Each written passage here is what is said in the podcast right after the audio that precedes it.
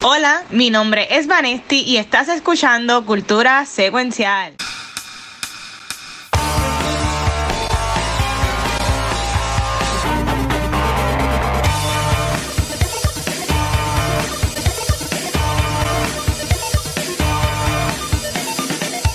Saludos Corillo y bienvenidos a un nuevo episodio de Cultura Secuencial. Yo soy Vanessa y estoy súper pompeada ya que vamos a estar hablando de básicamente un fenómeno en la cultura popular. Vamos a estar hablando de Barbenheimer. Pero yo quiero que antes de comenzar, mis Kens se presenten. Eh, a diablo, yo soy el Ken sin pelo, Gabucho Graham. Hi OP, yo soy acá el, Watcher. Este. El Sugar Daddy. Sugar Daddy. Es verdad. Dale, iba a decir una cafetería, pero ya vamos a ver más ya. Este, Watcher. Iba a decir, no, no tienes pelo, pero tienes. Este, Watcher. ¿Qué es la que hay? Que siento que los extraño. Este es el primer podcast que grabamos en la Semana de Cultura y, y como que ya estaba como que de vacaciones casi. Pero estamos bien. ¿Están bien, chicos? Estamos bien. ¿Van ese friso? ¿Ya empezamos? Sí, un poquito. Está bien, pero se ve como si estuviese guiándonos el ojo. oh, se frizó. Esa es la bomba atómica. Ya empezamos Ay, bien. Dios mío, qué, qué mal, qué mal. No, no, no. Vamos a darle. De seguridad vuelve ahora. Vamos a darle un break.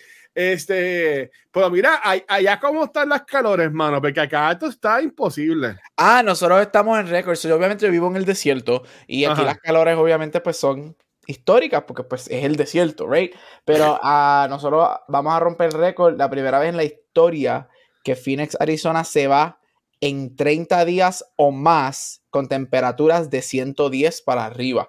Nosotros 110 hemos, para arriba. Y nosotros no hemos visto un 109 en 28 días, creo que vamos. Y el, este, el, hace tres días fue que rompió el récord desde el 18 que llegó a 119.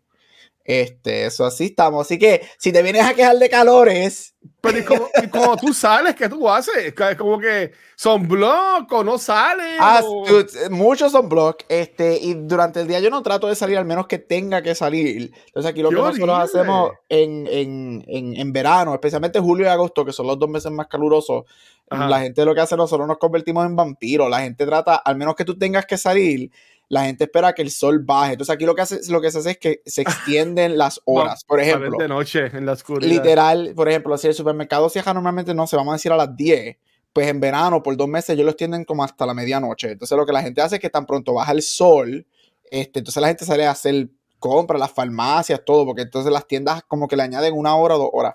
So, así estamos. Este, ya. Yeah. Así que está bien caluroso acá. Siento, hoy está, déjame chequear cuánto está. Ahora mismo mío. aquí son las 5 y 20 donde yo estoy. Ahora mismo está en 116. ¿Sabes? Si tú pones un huevo, se hace. Eh, ahí, ahí en la ventana. Calicho, todo lo que da. qué horrible, qué horrible. Bueno, Vane está peleando contra el internet. Declaremos que, que, ella, que ella gane, bendito. Y es de que ella quiere hablar de esto. Ah, Pero, no, si ella, si ella no está, hay que posponer esto para mañana. lo, ponemos en hold, lo ponemos en hold, pero mira, este, obviamente, oye, oye, Barbenheimer, mira, ahí llegó Vane. Ahí estamos. ¿Estás ahí, Vane? Oh. Okay. Esa fue la bomba atómica de, de Oppenheimer. Qué guay. No, yo, yo le pregunté a Gabriel sobre el calor, sobre, y sabes, como que intenté sacar tiempo para ver si. Oh, ok, está bien, perfecto. Para, para ver si llegaba. Porque yo sé que no te okay, querías perder esto. Y. No, no, no. Y este episodio es el episodio 265 de Escultura Secuencial. ¡Eh, a rayo! Y. Son un montón. Hoy, 27 de julio de 2023, yo tengo un anuncio. Mi gente. Tengo un uh, anuncio que, que yo sé padre. que. Sacho, yo, yo creo que voy a, voy a dejar a mucha gente así, boquiabierta, con lo que yo voy a decir. Y es que, Corillo, me, me rendí. Me rendí. Yo, yo soy un hopeless romantic, ustedes lo saben. Y, y, y, yo voy a todas. Yo soy la única persona en el mundo que le gusta La La Land. Este. Vanetti está aquí, a le gusta. a, ver, a, a mí me gusta. encanta La La Land. eh, eh, ah, pues gracias, Maestro y yo somos las únicas dos personas en el mundo que, que le gusta la Alan, pero Corillo me rendí. Y cuando digo me rendí, hablo del MCU. Este, yo por mucho tiempo, yo decía que hay un plan, estaba como Ricky, hay un plan, hay un plan, hay un plan. Este, pero mi gente, ya honestamente, ya yo no sé cómo va a defender a MCU. Ya yo no sé cómo defender a Kevin Feige. Eh, ya, no podemos, ya no podemos tirar por el piso al que estaba antes de Igor, que no me acuerdo el nombre.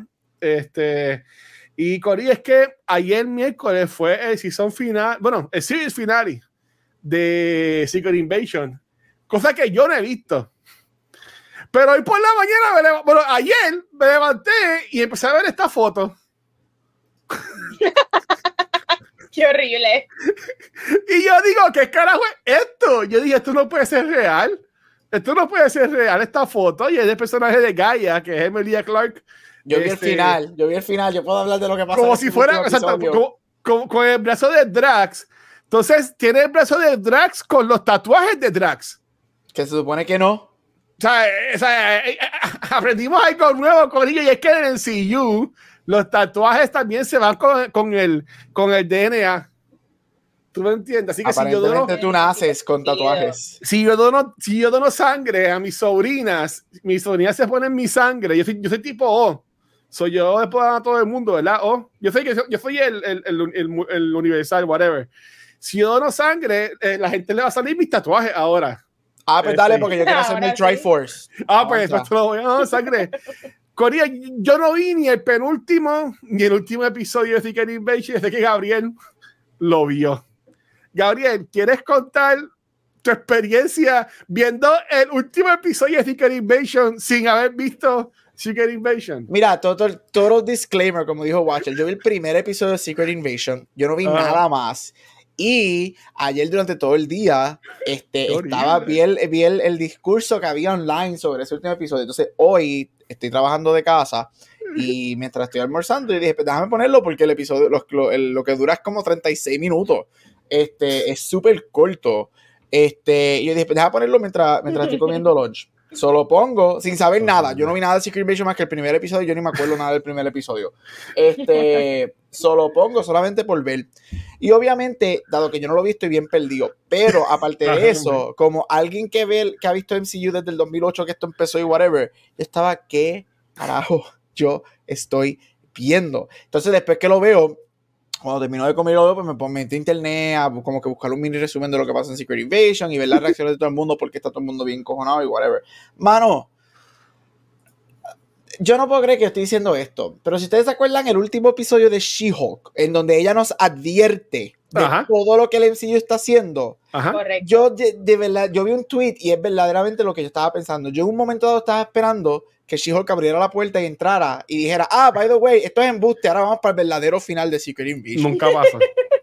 Eso fue un total asco. Again, yo no vi el, yo no vi el, resto de la serie, pero por lo que tengo entendido, la serie trató o it started como si fuera un spy thriller kind of show.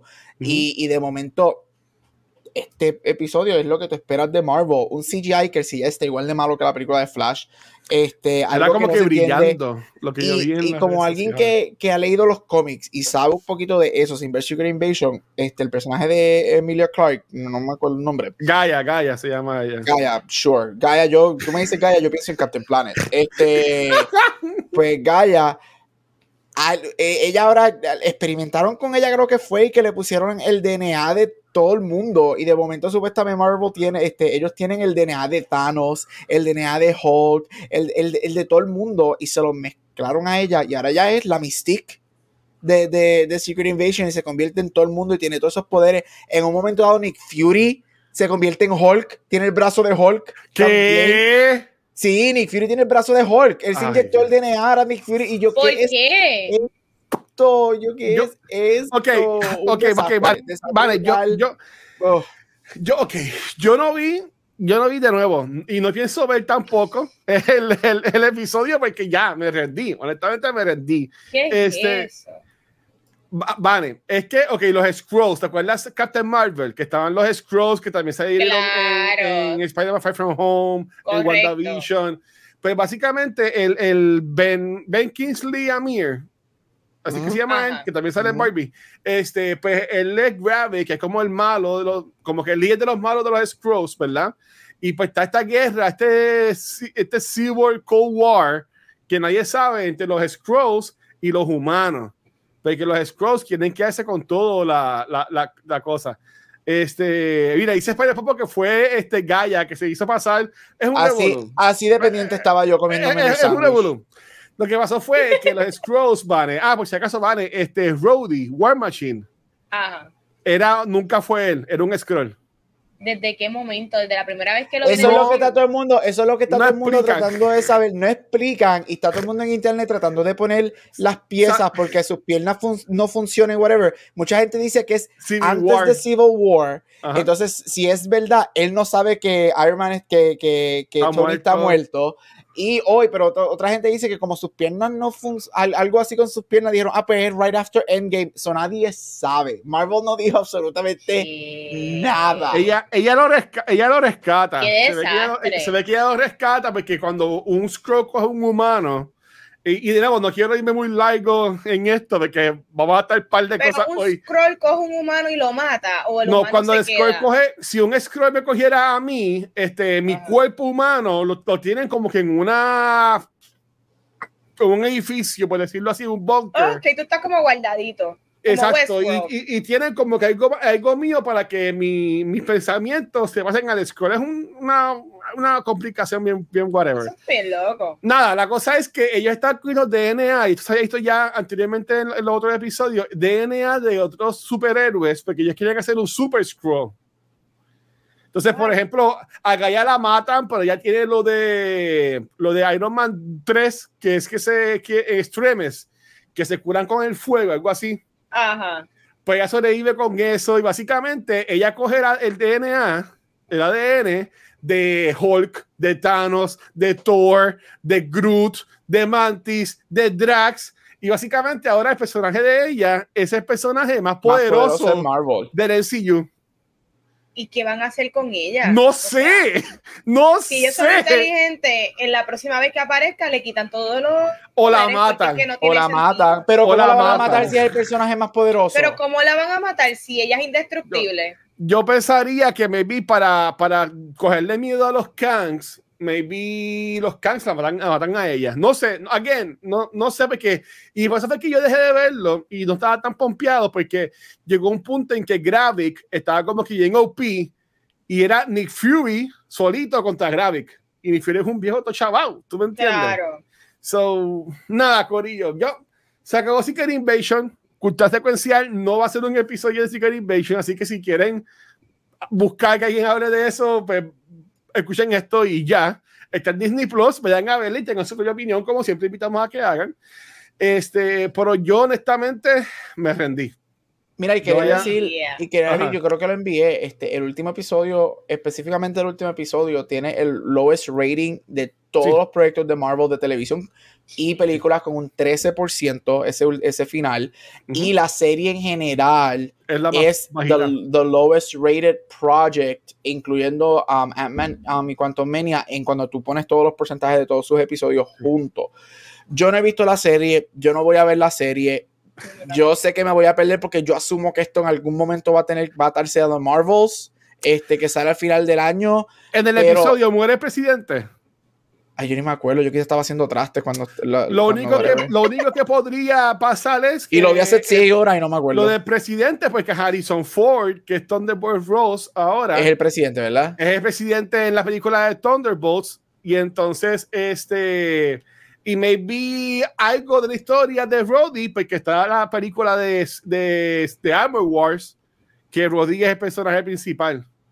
So, pero no muere el presidente, pero este, España en algún momento va a morir, porque en la película de Captain América, que es el año que viene, donde Ross es el presidente de Estados Unidos, no es el presidente que está ahora mismo. Eso es lo que va a ser interesante. Este, Marvel, yo no sé qué le está pasando. Yo sigo diciendo que Marvel necesita, no es, no es que necesita bajar de proyectos de 10 proyectos al año a 2 es que necesita un break, necesita una reestructuración bien grande. Marvel no sabe lo que está haciendo. Marvel literalmente, lo hemos dicho ya por casi tres años, Marvel lo que está haciendo es tirando darts a la pared y tratando de pegar cosas. Este, y, it's, it's sad. Y la gente, y ya mismo hablaremos, porque yo asumo que vamos a hablar de mucho dinero hoy en este episodio de Box Office. Y gente se está dando cuenta, la gente no está saliendo a ver películas. Y, y, lo que pasó este fin de semana del que vamos a hablar es un vivo ejemplo de, que, de eso. La gente se está cansando, los suscriptores están saliéndose de Disney. Este, y Marvel, la, la, el, el, value que tenía Marvel culturalmente, para mí, por lo que yo estoy viendo, está bajando bien fuerte. Está bajando porque salió, a, muchos reportajes en taller están saliendo de que Dune, que también si la van a atrasar o no, ahora mismo cuando Dune salga en cine, creo que tiene seis semanas ya puestas para IMAX. Para IMAX, sí, ya sea el contrato. Entonces, Dune estrena la semana antes de The Marvels. Marvels no va para. Así que, así que ahora mismo The Marvels no va para IMAX. Y el presidente, el CEO de IMAX dijo, le preguntaron eso, mismo, mira que tú va, cómo ustedes van a balancear lo de Marvel. Dijo, no, Marvels no va para IMAX, es Dune, nosotros tenemos con, con, este contrato con Dune por seis semanas. O sea, ¿tú, tú, tú crees que ellos hubiesen hecho eso a MCU para el tiempo de Endgame? De, de, de Endgame o, o, ni, o ni Endgame, vamos a decirle Winter Soldier de, de Guardians 2, para, para, la época de Guardians 2, para esa época. Imposible. No, lo, no le iban a hacer eso, en verdad. Yo voy a ver las películas. Este, voy a ver de Marvel, porque aquí hablaremos de ella. Pero honestamente, ya estoy al punto de estar como con DC, que voy a verlo por cumplir. O, y ojalá me pase como me pasó ayer, Corillo. Y es que ayer, este, yo este, fuimos a lo que fue la función especial de Haunted Mansion, eh, película que estrena hoy, 27 de julio, en los siguientes Puerto Rico, mañana en los siguientes Estados Unidos, mañana viernes, hoy viernes, como salga el podcast. Este, yo voy a ser bien sincero, esta película a mí no me llamaba mucho la atención. Yo no vi la de Eddie Murphy, yo amo el rey de Disney, yo soy un Disney adult, a mí me encanta Disney, yo voy para Disney ahora a finales de septiembre y octubre. Este, pues esta película nos, nos llegó el invite y enseguida a las que son las películas de Disney, yo llevo a mi sobrina. Y después llamé a, a, a Camila, a ver, a la voy a buscar y fuimos. Coría, a, mi, a mis sobrinas les encantó la movie, ellas la amaron. Y la película sí me hizo reír, sí estuvo fun, pero para mí no fue la gran cosa. Este, sí quería hacerle un shout out a la gente, este, um, Sociedad Integrada, que hizo un evento super cool, porque tenían hasta gente leyéndote las manos. Yes. Y, a, y, y, a, mis sobrinas que son más, oye, son tienen 13 y 11 años, también tenían cartas para niñas. Y cuando se las leyeron, les daban una carta especial, les daban un, un, un collarcito, una pulsera, perdón, que oh, ya estaban culecas con, yeah. con eso. Y como salimos de la película, siempre le pregunto, ya me estaban con todo el camino a la casa que las llevé, me estaban contando la película que les encantó. Este, um, y en nuestro episodio de la semana que viene va a ser enfocado en esto, pero vale, tú que también viste la película, ¿qué te pareció? Mira, siendo sincera, yo no fui con ningún tipo de expectativas de la película. Yo vi el trailer y yo, ok. Yo la, yo la pasé bien el rato que duró. Yo no, te, yo no sí. me atrevería a decir que yo la pasé mal. Eh, hubo muchas escenas de que me reí, en particular, sí. este, con algunos actores que no voy a decir porque si el episodio de la semana que viene vamos a estar hablando de la Ajá. película. Pero me reí, hubo momentos emotivos, hubo hubo actores que se sintieron que simplemente fue un paycheck, pero, pero overall, yo pienso que, que esta película está divertida. Eh, allá el tercer acto se siente un poquito largo, como que se extendió demasiado, pero esta película debió salir en octubre, porque esta es una película Halloween. perfecta para niños de 8 a 14 años que tengan uh -huh. su peliculita de Halloween. Como a lo que es un, eh, un Hocus Pocus, un este, Goosebumps, es ese tipo sí. de película. Y, y, es esta película introductoria a los niños que les gusten las cosas spooky. No es horror, it's just a spooky movie que está fun. Y hay actuaciones buenas y hay actuaciones que no, pero igualmente matiné, recomendada, ah, buscar el precio después. Sí, no, en verdad, a mis sobrinas le encantó y yo a quien le quiero dar shout out al chamaquito que se llama Chase Dillon, la serie de, de, Travis, el hijo de Osorio Dawson en la película. Ese chamaquito me encantó. O sea, él haciendo comedia y como que las expresiones que él hacía y cómo hablaba y la cosa, en verdad que me gustó mucho el chamaquito. Este, Um, Gabriel, ya, ya, dijiste que la querías ver. Este, ¿Esperas algo mucho de la movie? ¿Qué, no, yo creo que espero lo mismo que dijo Vane, un little Disney Kids spooky movie. Yo me imagino, hace 20 años hicieron una versión de esta película con Eddie Murphy. Este, si la vieron aquí, si se acuerdan, este, que es malísima. Pero yo no me, yo no me imagino que esta es any better. Yo me imagino que las dos van a ser básicamente lo mismo, right? Como dijo Vane, un matiné o Disney Plus kind of spooky movie. Y a los niños les va a gustar. Estoy, eh, estoy interesado por ver los easter eggs del ride, porque obviamente a mí me gusta el ride, pero vamos a ver qué, qué pasa. Sure. Expectativas como que, ok, como yo tengo el pase de AMC, ah, pues la veo, it's fine, y ya, sure. Es un paro. Ok, este, Vale, Así no se puede. Yo estoy, yo, mucha, yo no puedo. Yo no, no este, pero vamos, vamos entonces, Gabriel, vamos tú y yo. Este, Gabriel pidió un espacio. Este, no era Spotlight, pero Gabriel pidió un espacio en el episodio de hoy para de algo. Este, cuéntanos, Gabriel, ¿cuál, ¿de qué nos vienes a hablar en el, episodio? Pues mira, como la antesala, el preámbulo a este episodio que va a durar más que la película de Oppenheimer que vimos este fin de semana. Este, yo quería ah, como que empezar la conversación o abrir la puerta, este, y es sobre el gran fenómeno. Obviamente vamos a hablar de, de ambas películas, Barbie y Oppenheimer, que fueron los grandes estrenos de este fin de semana y las dos películas que están dominando el, el, literalmente el mundo en estos momentos. Este, quería empezar por lo que se convirtió en el último año el fenómeno hashtag Barbenheimer. Aquí está mi t-shirt, mira, tengo hasta la t-shirt puesta. ¡Ay, me voy a fijar! I survived Barbenheimer 2023. Ahí está. ¡Qué brutal! Este, mira, y el fenómeno Barbenheimer comienza el año pasado cuando este, Universal, que es la primera, que es donde está Oppenheimer con Nolan, anuncia el estreno de, um, de Oppenheimer para julio, para la fecha que fue, right? Y a la semana, Warner Brothers, lo que comienza como, y hay que decirlo, como un petty vengeance move, porque Nolan se va de Warner Brothers por lo que pasa en el 2020, y es su primera película fuera de Warner Brothers desde Batman Begins, desde el 2005 este, ellos anuncian que Barbie va a salir el mismo día que la película de Oppenheimer. Eso fue el año pasado para esta fecha, más o menos para verano anuncian eso. Y yo tengo, tendría, me encantaría entrar a Twitter y tengo que buscar el hashtag y ver quién es la primera, primera, primera persona que brands el hashtag Barbenheimer. Eso estaría pues, súper cool, buscar en ese archivo. Y de ahí nace el, el, hashtag Barbenheimer. Mira, el hashtag Barbenheimer este, durante todo el año especialmente este, antes de estos últimos meses, que es cuando para mí yo creo que la gente lo tomó en serio, se convierte en este funny run-on joke, you know, este, de mezclar las dos películas y nace el double feature, el aspecto double feature, el aspecto que vamos a hacer, que tú vas a ver las dos películas el mismo día, el mismo fin de semana, cuál vas a ver primero, esto, aquello, y, se forma esta competencia de qué película va a ser más dinero, right? Si la de Barbie, que es con un caso espectacular. Son dos películas que todo el mundo en Hollywood está trabajando. Entre, estas dos películas, todo el mundo en Hollywood. Si tú no estuviste en estas películas, tú no eres nadie en Hollywood. Salió, este, exacto. Y nace el fenómeno Barbenheimer. Y, de ahí, mira, Barbenheimer, esto de que dos películas salgan el mismo fin de semana, el mismo día, es algo normal. Es algo que se llama counter programming, que se hace desde décadas, right?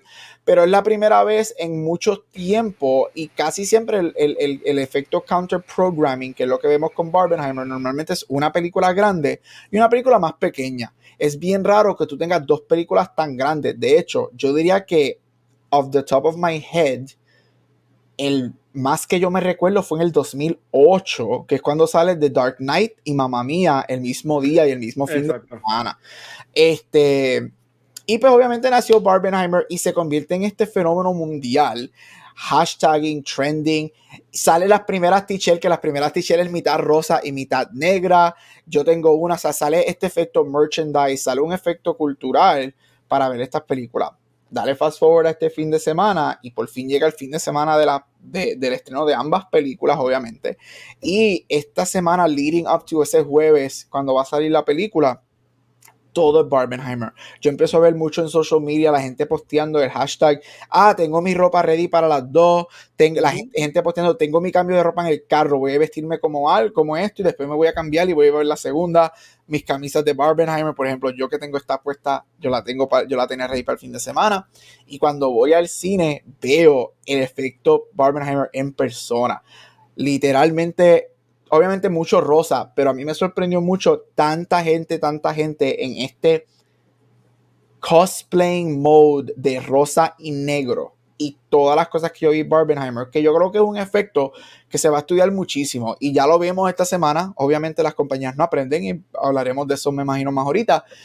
Pero esto es algo que para mí es lo que se llama lightning in a bottle. Esto yo no creo que es algo que se puede replicar cuando tú tratas de replicarlo de una manera este, intencional. Esto es algo que surgió orgánico y, again, como dije, comenzó como algo petty, una riña de venganza estúpida por Warner Brothers. Y yo creo, y quizá hablaremos de esto ya mismito también, que yo sé que no es la primera vez que vamos a hablar de, de Barbenheimer, pero lo mejor que le pasó a estas dos películas es que alguien creó el hashtag Barbenheimer. Y eso para mí, aparte de todo el mercadeo que Barbie hizo, una de las mejores cosas que tuvo estas dos películas fue el efecto Barbenheimer. Y quería mencionar eso porque se convirtió en algo super funny, que se evolucionó a algo que le dio mucho dinero a las películas, todavía está trending.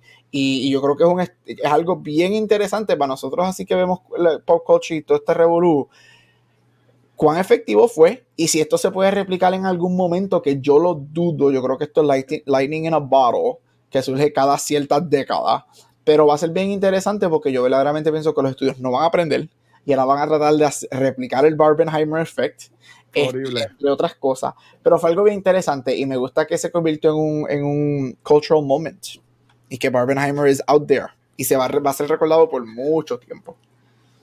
Sí, yo quiero, antes que vaya, yo quería decir que, mira, eh, mamá mía, pues yo de Universal.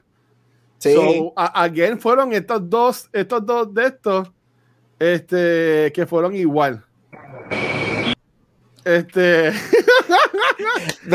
Van está como los, van está como los gremlins, le dieron de comer y se Espérate, es que me, no, es que voy a conectarle el celular y quería primero testear de que ah, pues dale. Ya, ya, ya, ya, estoy ready, ya, estoy ready, ya estoy ready para el otro. Ok. Este, dale. pero mira, eh, eh, eh, ahí está, Vane. Ok. Ahí está. Ok.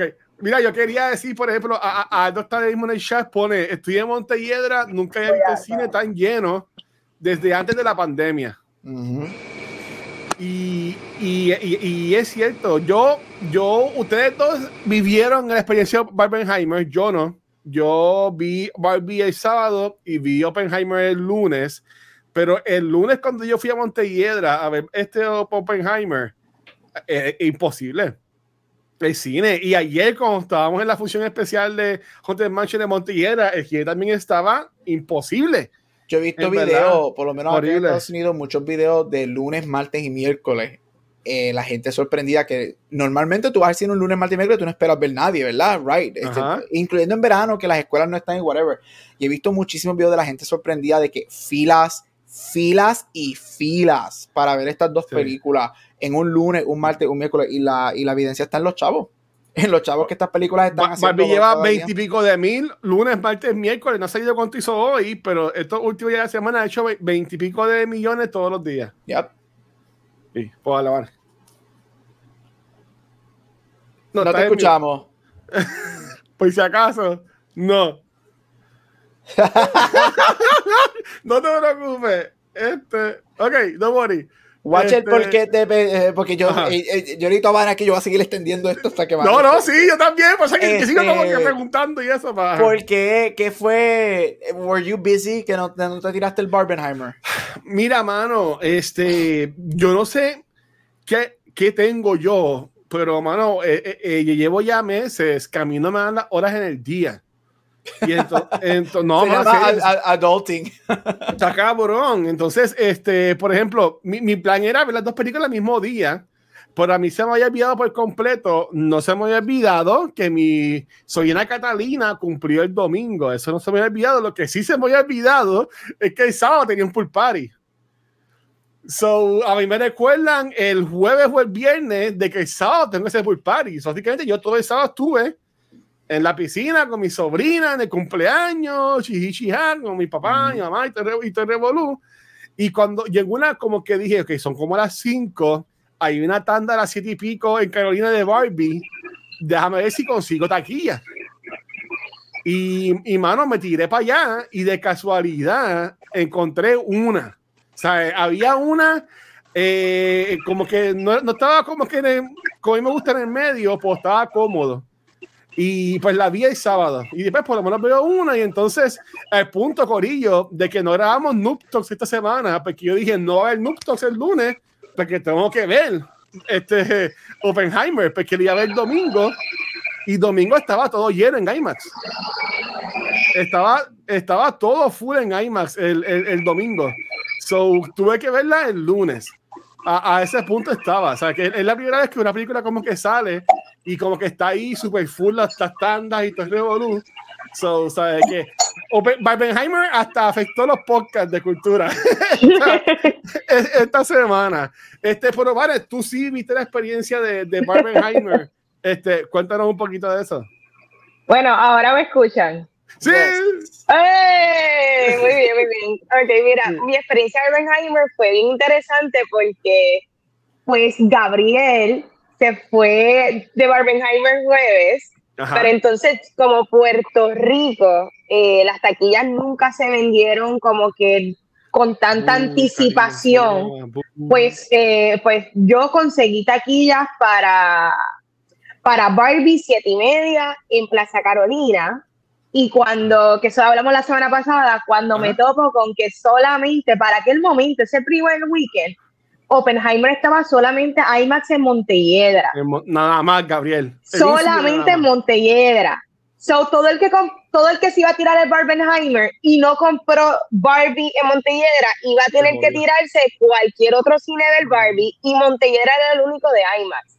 So, yo fui dos y media a Montelledra vi Oppenheimer, me fui a comer y después me preparé como antesala, me di unos traguitos rositas y me fui a ver eh, Barbie y definitivamente la pasamos espectacular. Eh, yo no sé si es que ya nosotros somos amantes del cine y nosotros no tenemos problemas con estar tantas horas sentados viendo una pantalla, pero Juan, que es mi novio, que él no mm. necesariamente está predispuesto a, tirarse el maratón de cine, me dijo, mira que la pasó espectacular, le encantó el evento, se sintió como que algo que mucha gente estaba haciendo a la vez y que tú podías tener conversaciones con otra persona, como que eh, te estás tirando el Barbenheimer y tú los veías con la ropa, tú sabías cuáles eran los de Barbie primero y cuáles eran los de Oppenheimer primero. So, esto es esto es algo que está bien cool,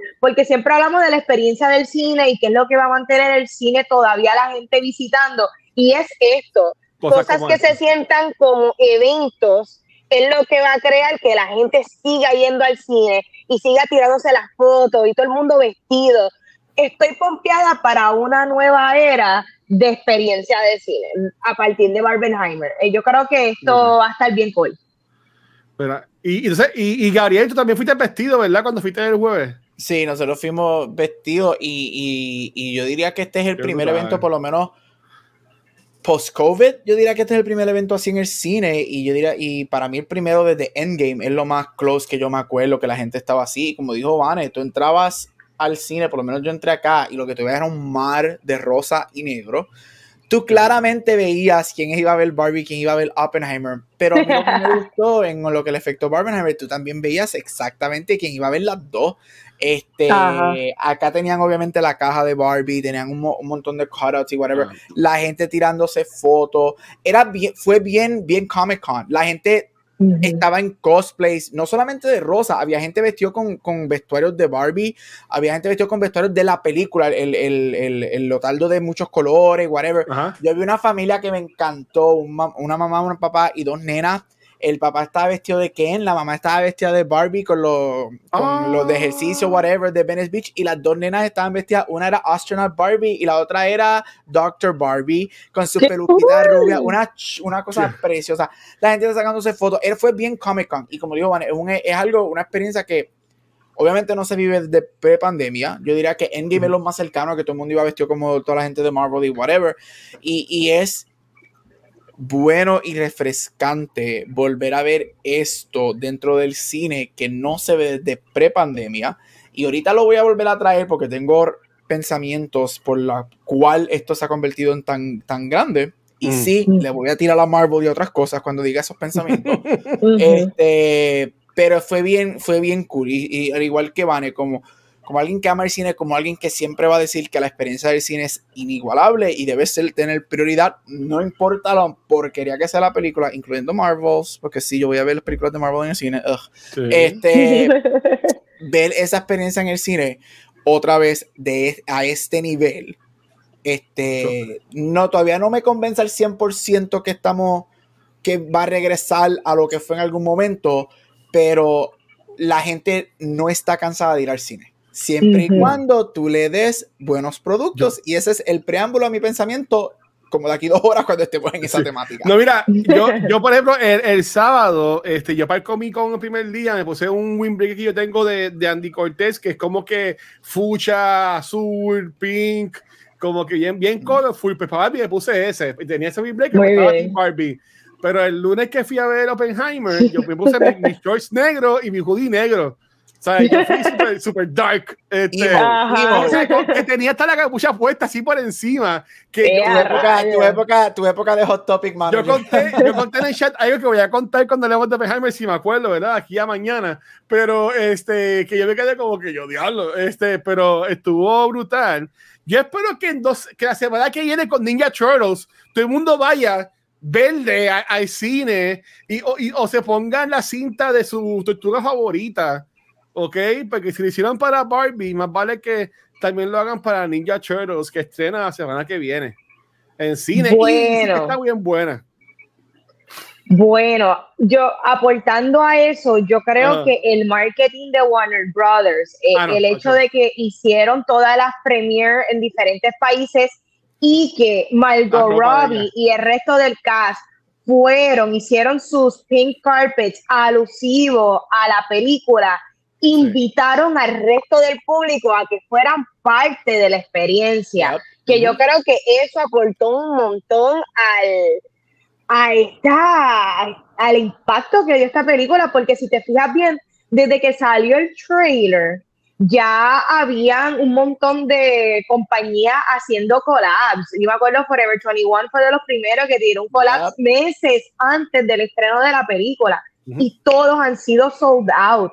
Este, a mí lo que me encantaría saber es cuántos chavos, cuántos chavos se hizo Mattel con estas colaboraciones. Sin contar la película, ¿cuántos chavos ellos dieron licenciando que tú hicieras un collab con ellos? Eso estaría bien interesante. Y acá estaba en todos lados también. El dinero, está muy feo. Acá tú entrabas, aquí habían colecciones de ropa en Walmart, en Target, colecciones de maquillaje en Ulta, en Sephora, aquí en Cold, Stone Creamery tiró un helado rosa. Acá también. Este, tú ibas a todos lados, este, mucho Sonic. Aldo Fossil. Pesto Bismol, que es Rosita.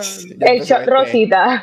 Sonic, este tiró una batida rosa. Este, me señalo para acá porque Sonic está aquí al frente de mi apartamento. yo siempre cruzo la calle a pie para comprarme algo en Sonic.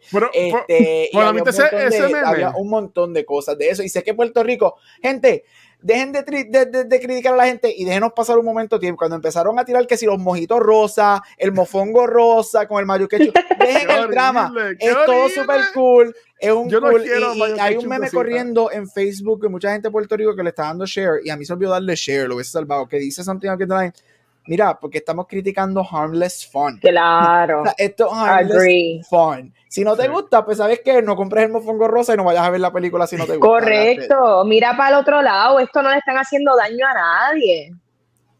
Yo quiero. Bueno, no quiero entrar en negatividad porque yo entiendo que el episodio de hoy va a ser bueno, ya con Secret Invasion, ¿verdad? Pero Vanetti y yo la semana pasada hablamos de una película que también se ha visto como que con mucha negatividad alrededor de ella. Y a, y a mí no me ha sorprendido, honestamente, pero este, en, en Facebook la gente, los posts, tirándole a la película de Barbie, Este, ya está, ya está Oppenheimer. yo digo como que Corillo, ¿sabes? Este, Barbie lo puede entender, porque el tema de Barbie, pues, este, la gente puede pensar que hace bien fun, pero es un tema bastante serio, ¿no? Este, pero Oppenheimer es Oppenheimer, ¿sabes? Tú no cogiste fucking historia cuando estabas en high school, ¿sabes? Como que, como que carajo, no sabías qué en verdad pasó con esta persona, ¿sabes? Como que a, eh, a, mí no me parece sorprender lo que es la gente en las redes sociales, en Facebook, eh, criticando y diciendo y, todas las cosas son verdad que eso más diría que más demuestra eh, la capacidad de la gente en vez de en verdad de, de tirar por el piso a, a, estas películas que como dice como ustedes dijeron el mensaje que estaban llevando era de que era algo, algo cool, algo en familia. Mira, ayer llama a mi sobrina, en verdad, yo a mí me encanta con ella, cuando estábamos caminando del cine del parking, ella cuando llegan alguien de los citas, Catalina estaba, ella va a ver Barbie, ella va a ver Barbie, ella va a ver Barbie, Team Barbie, Team Barbie, era como que voy aquí no voy, pero cada vez que veía a alguien de Pink, lo decía, hasta uh, tiene un marketing que la chica tenía Pink y dice, mira, ella también vio Barbie y era como que ya, pero o sea que, que, que ella se lo disfrutaron y mis sobrinas me dijeron que ellas la vieron con mi, mi hermana y, y, mi cuñado el domingo y, sabe, y, también que, le, que, les encantó, en verdad. No dieron Oppenheimer, pero sí. Eh, ¿Y eran de Oppenheimer? No. No sé cuál va a ser el orden, eso lo, lo, lo, lo estipulará Vanetti. Yo voy a comenzar con Barbie. Pero vamos a comenzar con Barbie. Es más, ya, ¿tienen algo más para.? Ok, yo tengo una pregunta con esto de Barbenheimer, para, para de las movies. Ustedes dijeron de que el, evento, y yo a ser bien sincero, Gabriel, me vi allá en Estados Unidos en Game fue algo wow. Pero yo me acuerdo que yo vi Endgame en el cine de Canovana. sí, para acá, para acá no fue algo wow en cuanto a. Acá, acá, no había IMAX hace tiempo y nada por el estilo. Ah, ok. Yo sí me acuerdo que un evento espectacular grande para mí fue la película de Deathly Hallows Part 2 de, ya lo, pero Harry te, Potter. Te fuiste hace 12 años. Es que como que empecé a pensar, como que qué eventos grandes, como que han habido en el cine así, como que, hello, o sea, esa película de Harry Potter no decía ni Harry Potter, no decía ni Deathly Hallows, lo que tenía era la cara de Harry Potter ahí, pum. ¿Tú me entiendes? Y tú sabías lo que era la película.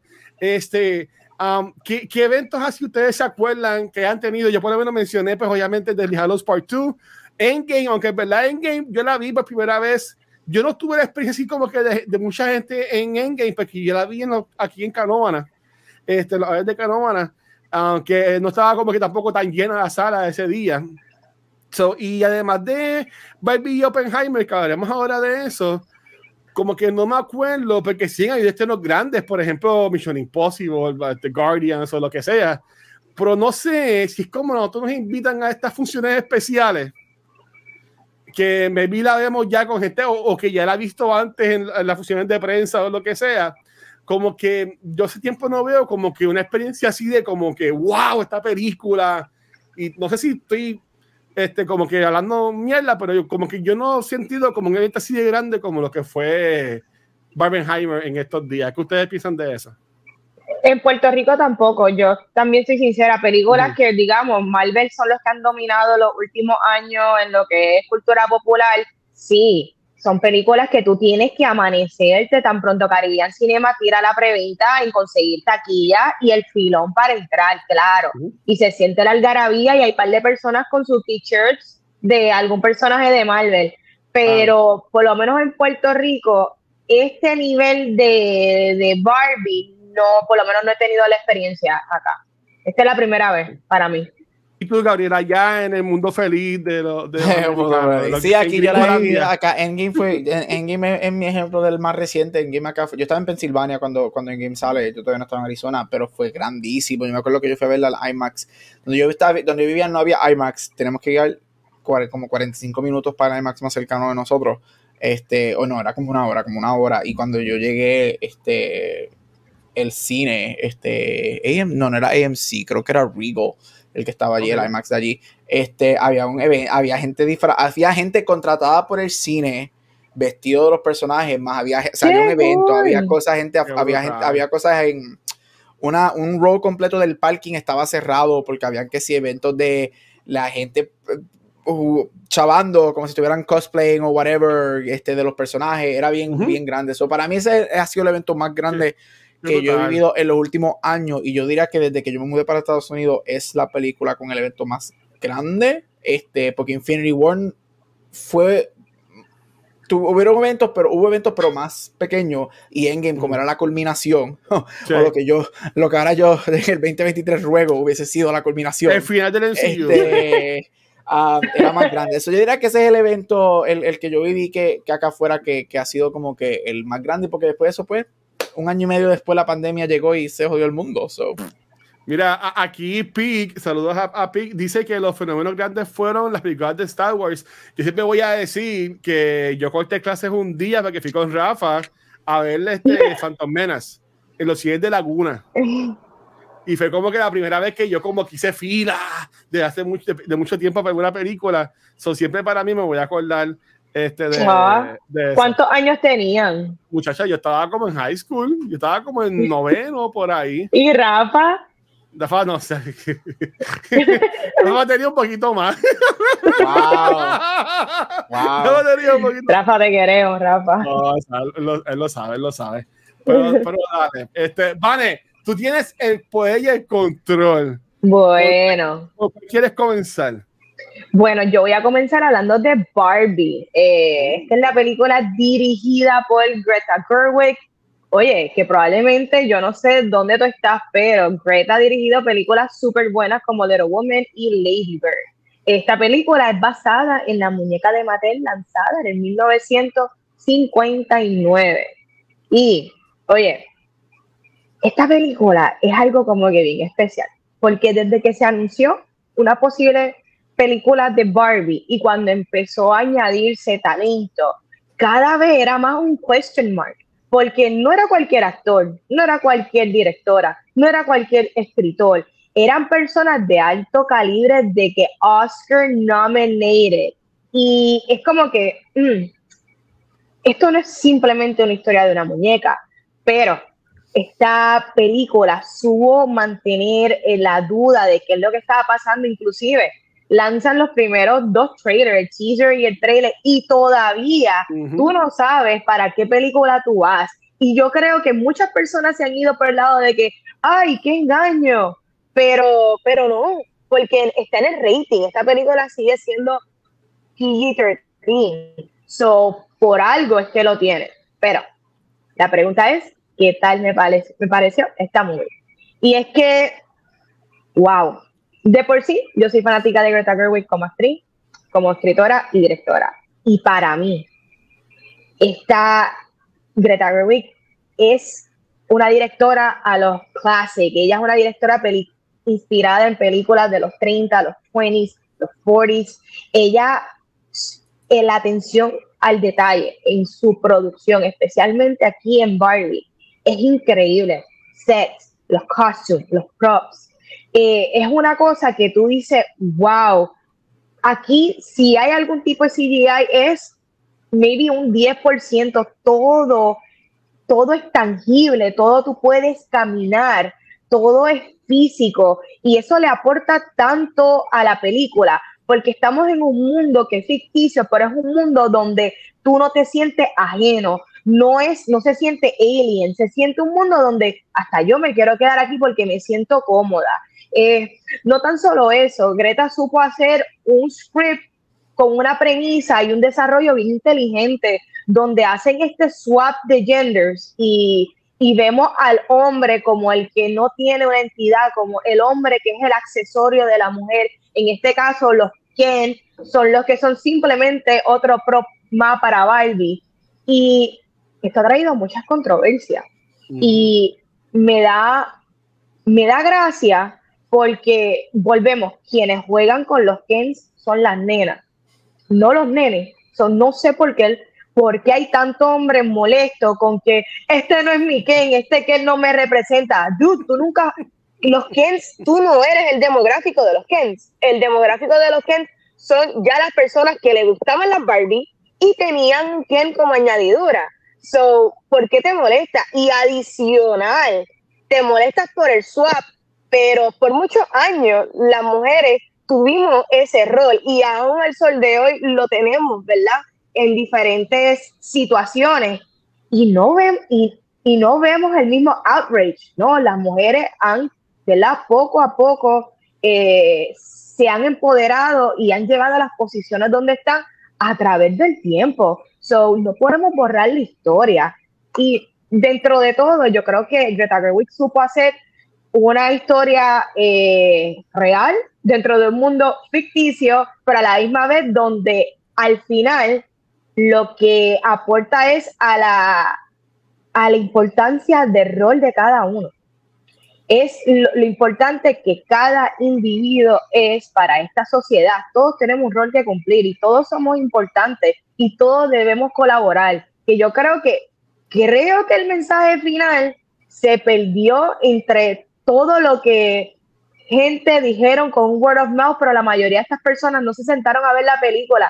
Y es muy triste, porque tú también puedes ver esta película y decir, esto es una sátira, esto es una sátira, esto es una comedia, y and she's just poking fun a cosas que son reales. Y si tú te molestas por cosas que son reales, pues definitivamente yo no, no sé, no sé, no sé qué vas a hacer, no sé, esta película no es para ti. So, nada, diciendo todo esto, la película no es perfecta y de eso voy a entrar más adelante en mi Topper Garbage, pero overall yo me reí, yo canté, yo lloré, yo la pasé demasiado de bien. Los performances de Margot Robbie, eh, America Ferrara y Ryan Gosling, o sea, increíble. Eh, yo jamás pensé que iba a salir una lagrimita eh, en la película de Barbie y así fue. Corillo, ¿qué tal les pareció Barbie? Eh, hay un meme por ahí, me encanta y lo voy a repetir. Best Picture, Best Director, Best Actress, Best Actor, Best Screenplay, Best Everything. Mira, este, yo, voy a, yo voy a empezar diciendo la, el hipérbole un poquito, y esto va a ser una frase para ambas películas. Para mí, estas dos películas de las que vamos a estar hablando hoy son cinco estrellas. Sin embargo, ninguna de las dos es perfecta. Y yo creo que tú puedes ser cinco estrellas y tú puedes ser close to a masterpiece o a masterpiece sin ser perfecta. Vivo ejemplo, películas como Gone with the Wind, Casablanca, esos son masterpieces sin ser perfecta. Eso es un preámbulo a todos mis thoughts de estas ambas películas. Esta película, como dijo Vane, nosotros estábamos locos por saber qué iba a hacer. Porque si tú conoces el trabajo de Greta Gerwig en um, Lady Bird y Little Women, tú ya sabes que esto no iba a ser el típico Barbie movie o lo que tú piensas que va a ser un kids movie. Eso no es lo que esto iba a ser. Esto iba a ser algo diferente. Ahora la pregunta era qué o cómo ellos nos iban a dar algo diferente, right? Esa, la, eso es lo que estamos esperando este, por ver en esta película. Este, salen los teasers, salen los trailers. Este, el primer teaser, que es el, la parodia este, de Space Odyssey, que es, spoiler, termina siendo el opening de la movie, que yo jamás me esperaba que eso fuese. A mí me encanta cuando hacen eso, que te enseñan ya como que esa parte de la película. Me encantó. Sale el segundo teaser, que por fin vemos Barbie Land. Ahí todo el mundo empezó, incluyendo a mí, esto ya es un frontrunner para production design en los Oscars, porque I'm sorry usted tenga. Y yo me siento a ver la película, obviamente la energía estaba llena, mi sala estaba completamente sold out. Este, algo que sí yo quiero decir de ambas películas es que a mí me sorprendió el respeto de los viewers a la movie, por lo menos cuando yo las vi. Y cuando me refiero a eso es tan pronto, todo el mundo obviamente está hablando, viendo los trailers y whatever, bla, bla, tan pronto las películas empezaron en ambas salas, todo el mundo se cayó. Hubo aplausos, hubo gritos, hubo risas cuando tenían que verla. Esto no fue este freaking Marvel Kool-Aid People que no se callan en toda la película de Marvel. y, eso y eso me encantó.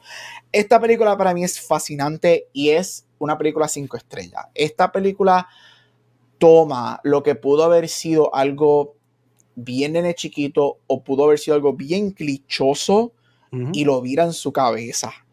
Y te da algo para mí que funciona para todas las edades. Y sí, yo estoy bien firme en que esto es una película de niños. Y si me quieren preguntar lo queremos expandir en eso, puedo decir el por qué ahorita. Esto es una película para niños desde 5 años hasta personas de 80. Esto funciona para todo el mundo. La película es cómica, la película es dramática, la película te rompe el corazón. En mi sala, incluyéndome, la gente estaba riéndose, celebrando, gozando, aplaudiendo, llorando. Y esa última escena específicamente y la última línea específicamente de la película dejó a todo el mundo en un ah, como que what the fuck positivo. I can't believe they got away with that. Y a mí me fascinó. Yo entré con las expectativas de que qué vamos a ver, right? Que Greta Gerwig nos va a dar, y no a Bombach, que, que son co-writers, este, que ellos nos van a dar en esta película. Y yo salí más que satisfecho. A mí me encanta la sátira y para todo el mundo, específicamente para los frágiles hombres que están allá afuera diciendo que esta película es anti-hombre. Si tú verdaderamente ves la película y prestas atención a la película, esta película es todo lo contrario. Esta película te está diciendo a ti que sabes que tú también eres víctima de las expectativas que nos ponen encima y que tú puedes ser y ser, este, desear ser lo que tú desees y quien tú quieras sin tener que ser X, Y, este, X, Y o Z en esta sociedad. Esta película no es anti-hombre. America Ferrera para mí es la, un, un grand standout este, Margot Robbie nació para ser Barbie. Este, es, usted tenga, este, el script es super smart, los visuales ni se digan. Quería decirte, Vane, que esto sí, yo tengo aquí, ninguna de estas dos películas, ninguna tiene CGI. Estas dos películas fueron en efectos prácticos. Por ejemplo, lo más, este, yo diría que lo más que si alguien escucha decir eso, ah, pero es que las transiciones de Barbie Land a Human World, busca los videos, están Ahí, subieron un video. Esos fueron en sets al nivel en la época de Silent Era de 1920 Esos son sets que ellos estaban en el medio y la gente, los, los, que trabajaban estaban moviéndolos. Este Ryan Gosling en el astronauta que le está así colgando, le está en cable. O sea, usted tiene que poder eso. Y obviamente Margot Robbie nació, esto está bien largo, esta es mi introducción a la película. Margot Robbie nació para ser Barbie, pero quien acaba de cementar y su carrera y quién va a ser, y yo lo digo desde ahora, yo lo puse en mi review, este, mi mini review en Facebook. Ryan Gosling será recordado por este rol. este es el rol y que va a estar en su obituary cuando él ya no esté con nosotros. Este es el rol de su, de su vida y yo no creo, por más que sea dramático o comedia, yo no creo que él nunca va a superar este rol y eso es otra cosa. Esta película es excelente, véanla, cinco estrellas, y ya mismo entraremos en más detalles de eso. Yo, antes de decirlo mío, tengo una pregunta. ¿Por qué están poniendo a Ryan Gosling como su este, mm, supporting actor cuando él es como que el Porque Hollywood, de hombre? Hollywood es Hollywood, él es el co-lead, él se supone que él es el co-lead de la película, obviamente, pero eso pasa mucho, eso pasa muchísimo, eso lo vemos cada rato y lo, pues lo van a tirar para supporting actor, tiene un mejor chance de ganar, obviamente, pero pero Downey Union, bueno, no, eso, pero eso está fuerte la competencia. eso lo vamos ahorita. Este, ok, ok, vamos, vamos allá. Mira, ahí está Megan, Megan, un beso para ti. Megan dice, there's a powerful statement, Gaby. No la he visto, pero ahora no están dando opción. Quiero verla ya. Megan, eh, eh, Barbie es espectacular. Barbie es espectacular. Um, yo la vi el sábado a mí me encantó esta película. Yo, yo me reí, yo me lloré. Este, yo me lloré. Yo, yo, yo, yo lloré con esta movie. Este, um, maybe podemos hablar de eso si quieres, pero yo, si es una película de niños, pero yo entiendo que si la va a ver un niño, para mí es bien importante que haya un adulto con, con el niño, porque puede hacerle muchas preguntas a, los kids, que pues, yo entiendo que es una película que todo el mundo debería ver. Nenes, niñas, adultos, este hombre, mujer, esto es para todo el mundo, porque para mí esta película es empowerment. Claro. empowerment para la mujer, empowerment para, para el hombre, este, self-awareness, eh, es todo esto. Eh, a mí esta película visualmente es espectacular. Yo no va a ser en Puerto Rico, pero a mí me hubiese gustado ver esta, película en IMAX. Porque esas tomas de Barbie Land, no, no como están en el mundo real, entre comillas, pero como están en Barbie Land, eso en IMAX se tuvo que haber visto espectacular también. So, yo, me hubiese gustado verla así como que en IMAX con, con este en Barbie Land y, todo ese revolú, los sets, este, todo el supporting cast, este, um, estoy, estoy enfogonado porque salen casi todos de Sex Education menos Otis. No sé qué pasó. Ah, que, que, no sale, pero sale el caso del bully que trabaja en Mattel. Este, obviamente sale Shooty, sale este um, la otra muchacha que Emma se me acaba de olvidar. Emma, Emma Mackey, exacto. Este, eh, sabe que espectacular. Um, llamo esta película. No es perfecta y en este Big Garbage voy a decir mi opinión. Eh, para mí, y entiendo que cuando yo diga lo que a mí no me gustó, no es que se van a sorprender. Para estar ahí, papá, bendición, papi, pero que estés bien. Este, pero yo quería ver más de Barbie en esta movie. Entiendo. Este, yo amo a Ken y lo está poniendo como supporting actor, pero para mí esta película Ken sale mucho más que Barbie en, la, en la movie y para mí que este, en cuanto a la película siguiendo un personaje se va más para el lado de Ken en, en, muchas partes eh, y es mi cuento. Este, para mí lo que es la última parte de la película, Barbie, que es el personaje principal, ¿verdad? Casi ni sale. Este, o casi no es el enfoque de la, de la movie. Este, pero, pero yo la, yo la amé, me, me, encantó, la quiero ver, estoy loco por verla again. Yo le pregunté a mis sobrinas ayer, ¿ya la vieron? Porque yo la, yo la llevo a verla. Y ella, sí, ya la vimos, pues la queremos verla otra vez y ya me está ya culpa yo, para ir a verla con, con ellas. Este, pero, pero sí, me encantó. Este, me encantó la música. El soundtrack está espectacular. La canción de Dua Lipa me encantó. La canción de Lizzo, eh, la canción de, de Ken Ryan Gosling, obviamente. El soundtrack yo lo tengo en repeat. Este, estoy como Gabriel que cuando la vio decía que estaba viendo este, I Am Ken, la tenía en repeat escuchándola. So, en verdad espectacular. Me gustó mucho América Ferrera o Ferrara. Ferrera, me gustó mucho ella y la hija, Sasha. También me gustó mucho el eh, papel de ellas dos para mí fueron los únicos humanos que fueron buenos en la, en la movie en cuestión de personaje. Por eso imagino que haremos más en el eh, Garbage, pero, pero ya, es espectacular. Eh, yo siento que Barbie va a estar en mi top 10 del año cuando hablemos de esto al final de, del año. Eh, tendría que venir algo espectacular para sacármela de mi top 10 ahora mismo. Ok, so, mira, hablando un poquito de lo que es el efecto Barbenheimer, hay que hacer la nota de que estos dos directores o estas compañías distribuidoras mantuvieron las películas en un tight budget. Lo que fue Barbie, apenas eh, el budget fue 145 millones en comparación con películas de Marvel de 200, 300 y DC. Eh, y Oppenheimer solamente costó 400 millones.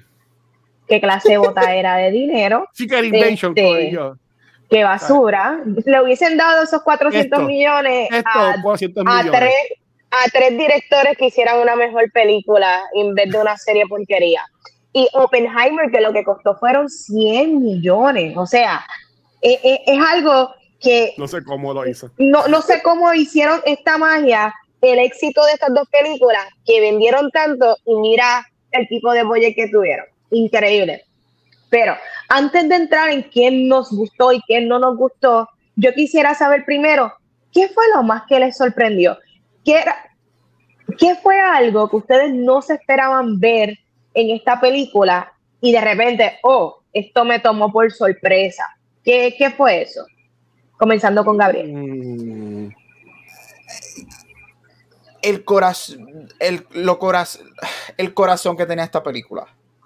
Yo pensaba, yo sí entré, yo dije, si has visto Lady Bird, si has visto Little Women, oh. este, Little Women es adaptación, este, so, sabemos cómo va a terminar, eso sí va a tener oh, Lady pero Lady Bird diría que obviamente es un original, es, eh, yo no me, yo dije, esto va a tener un poquito de corazón, pero yo no me esperaba que tuviese tanto, yo no me, yo no me esperaba, y cuando me digo eso me refiero, yo no me esperaba que se fueran tan deep, porque se van bien deep en esta movie, este, en en la historia de ella, refiriéndome a Barbie. Este, y yo diría que el ejemplo, y estamos con spoilers, sorry, 3, 2, 1. Este, el ejemplo que para mí una de las mejores escenas de la película, que todo el mundo, por lo menos en mi cine, se vivió bien brutal, y yo me compraría esta Barbie, y es cuando ellas te van este eh, existential crisis y te enseñan el anuncio de Depressed Barbie. Ah. Eso a mí me voló la cabeza y dije, wow, este, y, y a mí me gustó mucho eso. Yo sí sabía que venía un twist con Greta Gerwig y que esto iba a ser algo diferente a lo que nosotros esperábamos, pero jamás pensé que fuese tan deep como terminó siendo. Y para mí eso fue un pleasant surprise en la movie. 100%, eh, como tú mencionaste al principio, Vanesti, eh, no sabíamos con los trailers como que no te daba mucho de que era la película, siempre era la canción de Duvalipa y, y par de tomas, ¿verdad? Y veíamos a Ken y a Simuliu haciendo, jugando como que era y tijera cuando están cantando a, I Am Ken. Um, pero la historia, este, a mí me no porque yo me spoileé el final final de la movie, que es la escena que Gary mencionó ahorita. Este, que si no me lo he spoileado, pues está, o sea, es un review cool, por decirlo así, ¿verdad? Este, pero me sorprendió mucho, me sorprendió un montón cómo Mattel dejó que Greta Gerwig básicamente cogiera riendas con esto. Los destruyera, porque ella los destruye toda la película. Sí. Que lleva casi 100 años. Este, ¿verdad? 80 y pico de años. Eh, 70 y pico de años, porque Barbie salió en 50 y pico, yo creo. Este, pero casi, vamos a decir 70 años o más, ¿verdad? Que tiene Mattel o whatever. Este, y Greta Gerwig los tira por el piso. ¿Tú me entiendes? Eh, los, personajes de Wolfero y todos los choros de hombres que son los que mandan el patriarcado en Matesa, de que ese aspecto a mí me gustó como ellos se dejaron ser el butt of the joke. Ajá. Que maybe otra compañía hubiese dicho, ok, puedes esto, pero tienes que seguir como que estas líneas. Y yo entiendo que eso fue lo que permitió que la película fuera buena porque en ocasiones sí te reías con la movie, pero también te estabas riendo de la movie. En, en, en, muchas partes. Eso a mí me gustó un montón. Y me gustó un montón también, como mencioné al principio, eh, me sorprendió, ¿verdad? Y me gustó el, enfoque en Ken. Este, sigo diciendo, para mí, eh, Ken tuvo un montón de enfoque en esta película. Eh, cuando sale el Kennedy ¿verdad? Y cambian básicamente todo el, el Kingdom que se convierte en Barbieland. Um, me, me, me, gustó eso, como que si tú me hubieses dicho a mí el año pasado, cuando se anunció Barbie, que la historia de esta película iba a ser la que vimos, yo te decía, estás loco, ellos no van a dejar, este, Warner Bros. no va a dejar que hagan eso, Mattel no va a dejar que, que hagan eso, y, y, me gustó como, como si ya estaban vendiendo las casas de Ken. Eh, como que era como que making fun de ellos mismos, por ahí más siendo como que bien real, bien down to earth la película. Y entiendo que pues es que ha conectado mucho con, con, con la gente. Como que sí es fantasía, porque es lo de Barbie y toda la cosa, pero entiendo que es súper down to earth. Yo, yo esperaría, hubiese esperado como que una película como que más, qué sé yo, más happy go lucky o algo así por el estilo. Y, y a ti, Vane. Pues mira, dentro de las cosas que fueron las más que me sorprendieron, mira, la realidad es que a mí no, no muchas cosas me sorprendieron porque estuve pendiente al marketing, yo vi todo lo, lo behind the scenes, todo lo que estaba sucediendo, lo vi de antemano, son cosas de la producción per se, no me sorprendieron y sabía ya lo que iba, pero cosas que me sorprendieron es que eh, el arco de que el personaje de America Ferrara sea la, la Barbie sea la de ella. Eso me sorprendió y me parece tan real porque la realidad es que los Gen Zers hoy día no juegan con Barbie y es mucho más realista el ver a maybe una una millennial, una madre millennial, de seguro que esa sea la que está pasando por todos estos procesos mentales y que ella sea la dueña de esa Barbie eso me encantó porque automáticamente me identifiqué y lo entendí. Porque los niños de ahora tienen tablets, tienen otros tipos de juegos, no son los que nosotros teníamos o los de nuestras mamás y nuestros abuelos. So, me, me, encantó porque a la hora de la verdad, y que ella la cuidara, porque nosotros, nuestras generaciones, somos los que coleccionamos, los que guardamos estos, estos espacios sentimentales por estas cositas físicas y las llevamos guardando y llevándolos de casa en casa, yo creo que se sintió bien bonito y, y, me encantó conectar con el personaje de ella y que a través de ella fueran las emociones de Barbie, porque sí, eso es algo que yo no me esperaba. Y me encantó que incluyeran la creadora de la muñeca. Me encantó que incluyeran a la creadora de la muñeca y, y como también le hacían el chiste de lo de Taxi Evasion, que es algo muy real que ella pasó. So, y cuando dijo I, am Mattel, que dice la señora, Exacto. Eso estuvo súper cool que, like, esto es algo que pasó, pero ella es la creadora y no le vamos a quitar ningún tipo de, de, título. Y she's owning lo que pasó. me gustó eso este, de la película. So, eso fue las cositas que, que como que más me sorprendieron. Pero ahora sí, vamos a hablar del top y garbage. y me encantaría que Gabriel comience con el garbage. Eh, Uh, mira, el, el, garbage, porque para mí es mínimo. Este, yo, a mí me encantó todo el mundo. A mí me encantó todas las actuaciones. A mí me encantaron todos los personajes. Donde yo diría que tú puedes, si alguien, para mí, este soy yo, para mí, si alguien dice es que no me gusta este personaje, yo diría que eso es más bien.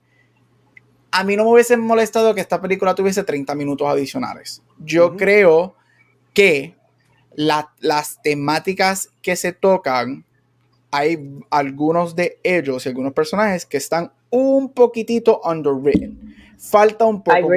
Faltaban. Will Ferrell necesitaba una escena. Eh, de hecho, todo el mundo para mí en esta película actúa espectacular. Will Ferrell necesitaba un big emotional scene.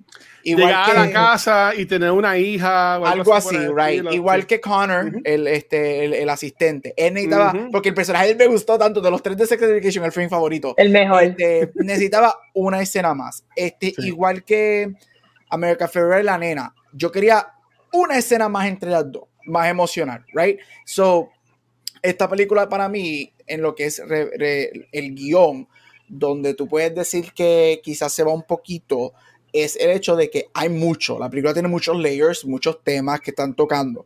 Y al tener tantos, es bien difícil manejar este, la exposición de cada uno de ellos. Y yo creo que esta película se hubiese beneficiado. Esta película dura una hora y 55 minutos, creo más o menos. 54. Yo la hubiese puesto fácil en dos horas y 15. Yo creo que tú le podías añadir unos 15, 20 minutos este, en donde tú expones un poco más de, de, de, y no necesariamente en Barbieland, actually, porque a mí me encanta que los Kens extras están underwritten. A mí eso me fascina, porque eso va con la temática de todo eso, igual que las Barbies. Es en, en, en la temática de girlhood, womanhood, patriarchy, so en todo el blend que tiene que ver con Barbie World y los humanos, la película le hace falta unos 15 o 20 minutos para que, para que cada personaje tuviese otra escena o una escena de las temáticas que sea even more deep. Este, y yo creo que eso hubiese hecho la película más fuerte. Y again, esta película para mí es five stars, esta película no tiene nada malo. Me hubiese gustado más, quizás es porque me encantó tanto, yo pude haber, yo pude haber visto esto como Oppenheimer. Tú me dabas tres películas de Barbie y yo feliz las veía.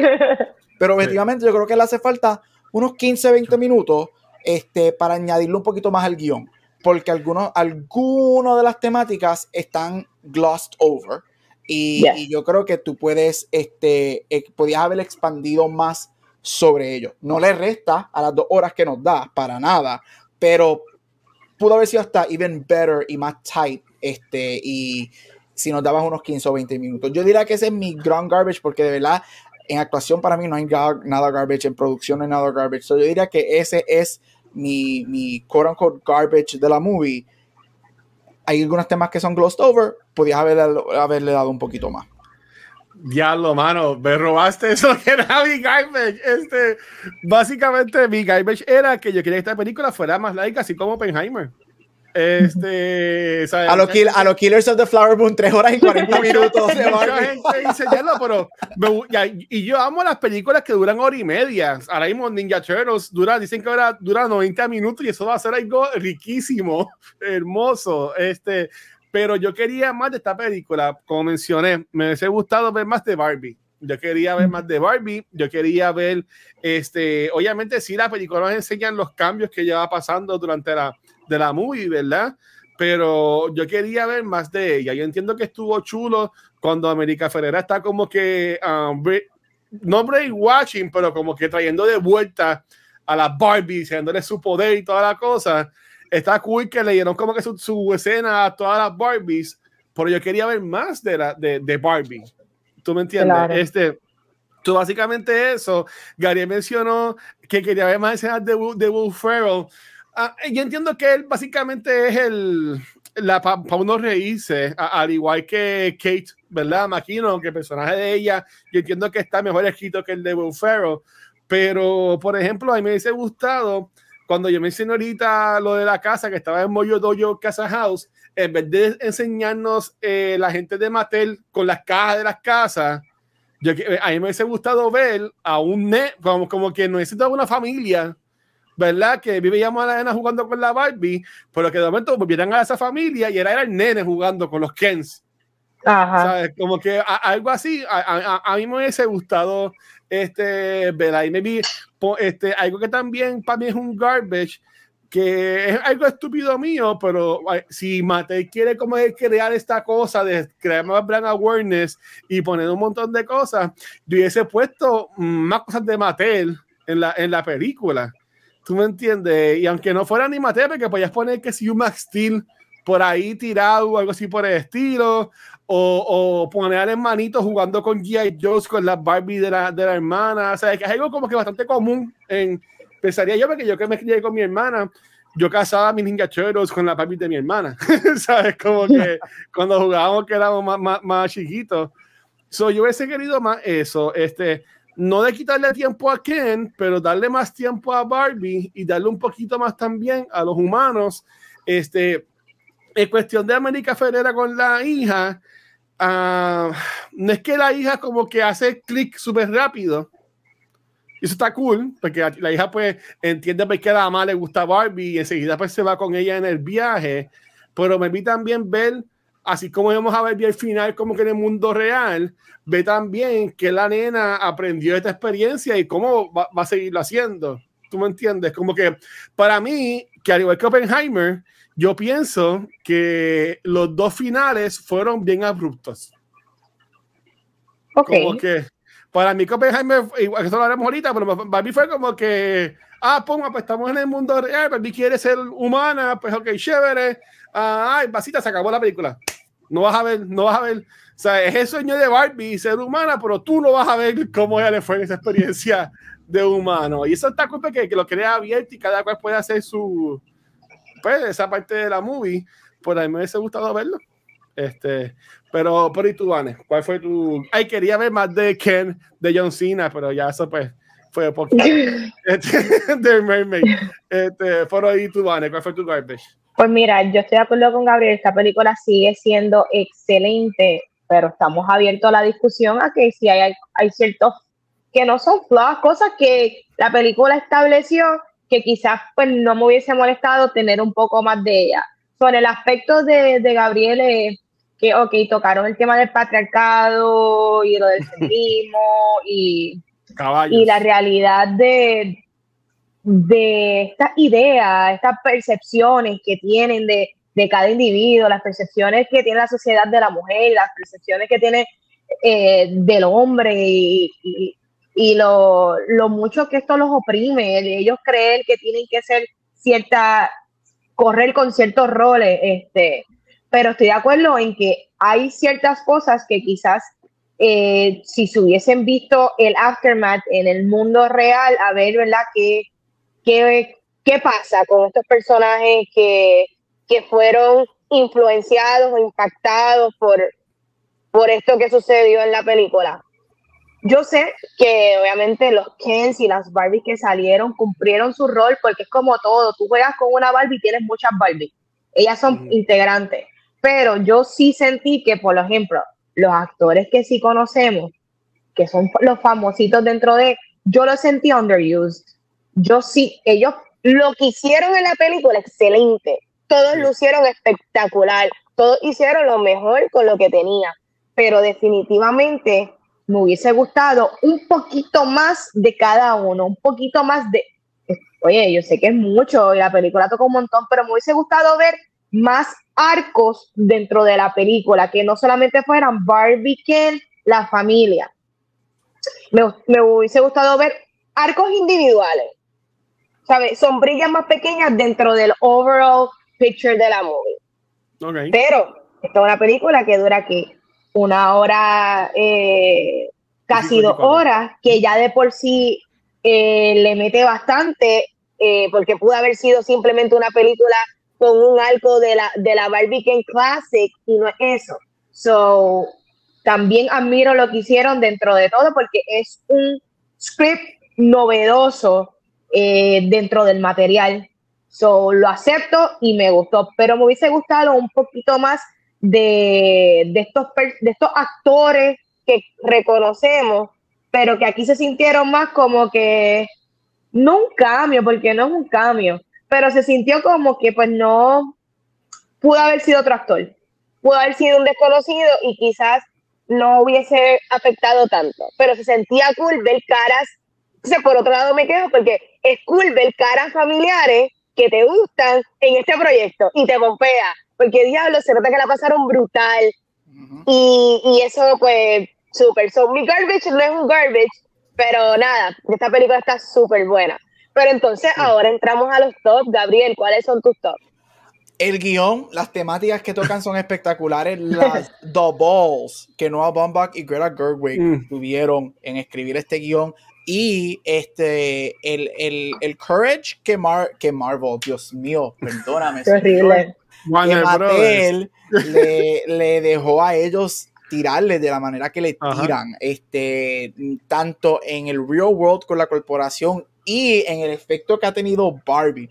Este, algo que yo no me esperaba, que a mí me voló la cabeza y por lo menos la reacción en mi sala fue espectacular.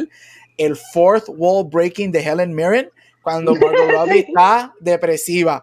Ay, yo no soy bella. Ese fourth wall breaking, esos en mis salas la gente lo recibió tan cool. Este, que a mí me encantó. Lo, la música, este, yo no soy fan del soundtrack completo, pero de la manera que utilizan el soundtrack en la movie me gusta, porque todas las canciones que utilizan en la movie pegan. Los homages a, a Grease, a Space Odyssey, este, y un montón más de películas, me fascina. Yo no me esperaba que esta película fuese más musical que La La Land, sorry, tenía que decirlo. Este, pero esta película terminó siendo más musical que La La Land. Este, ese número musical de los Ken, usted tenga la producción, yo soy alguien que en estos podcasts siempre digo que yo soy súper fanático de los efectos prácticos. Como dije anteriormente, esta película no tiene efectos CGI. Esta película es práctico. Hay videos y los que lo puedes buscar en donde las transiciones, por ejemplo, de Barbie Land a The Real World son sets.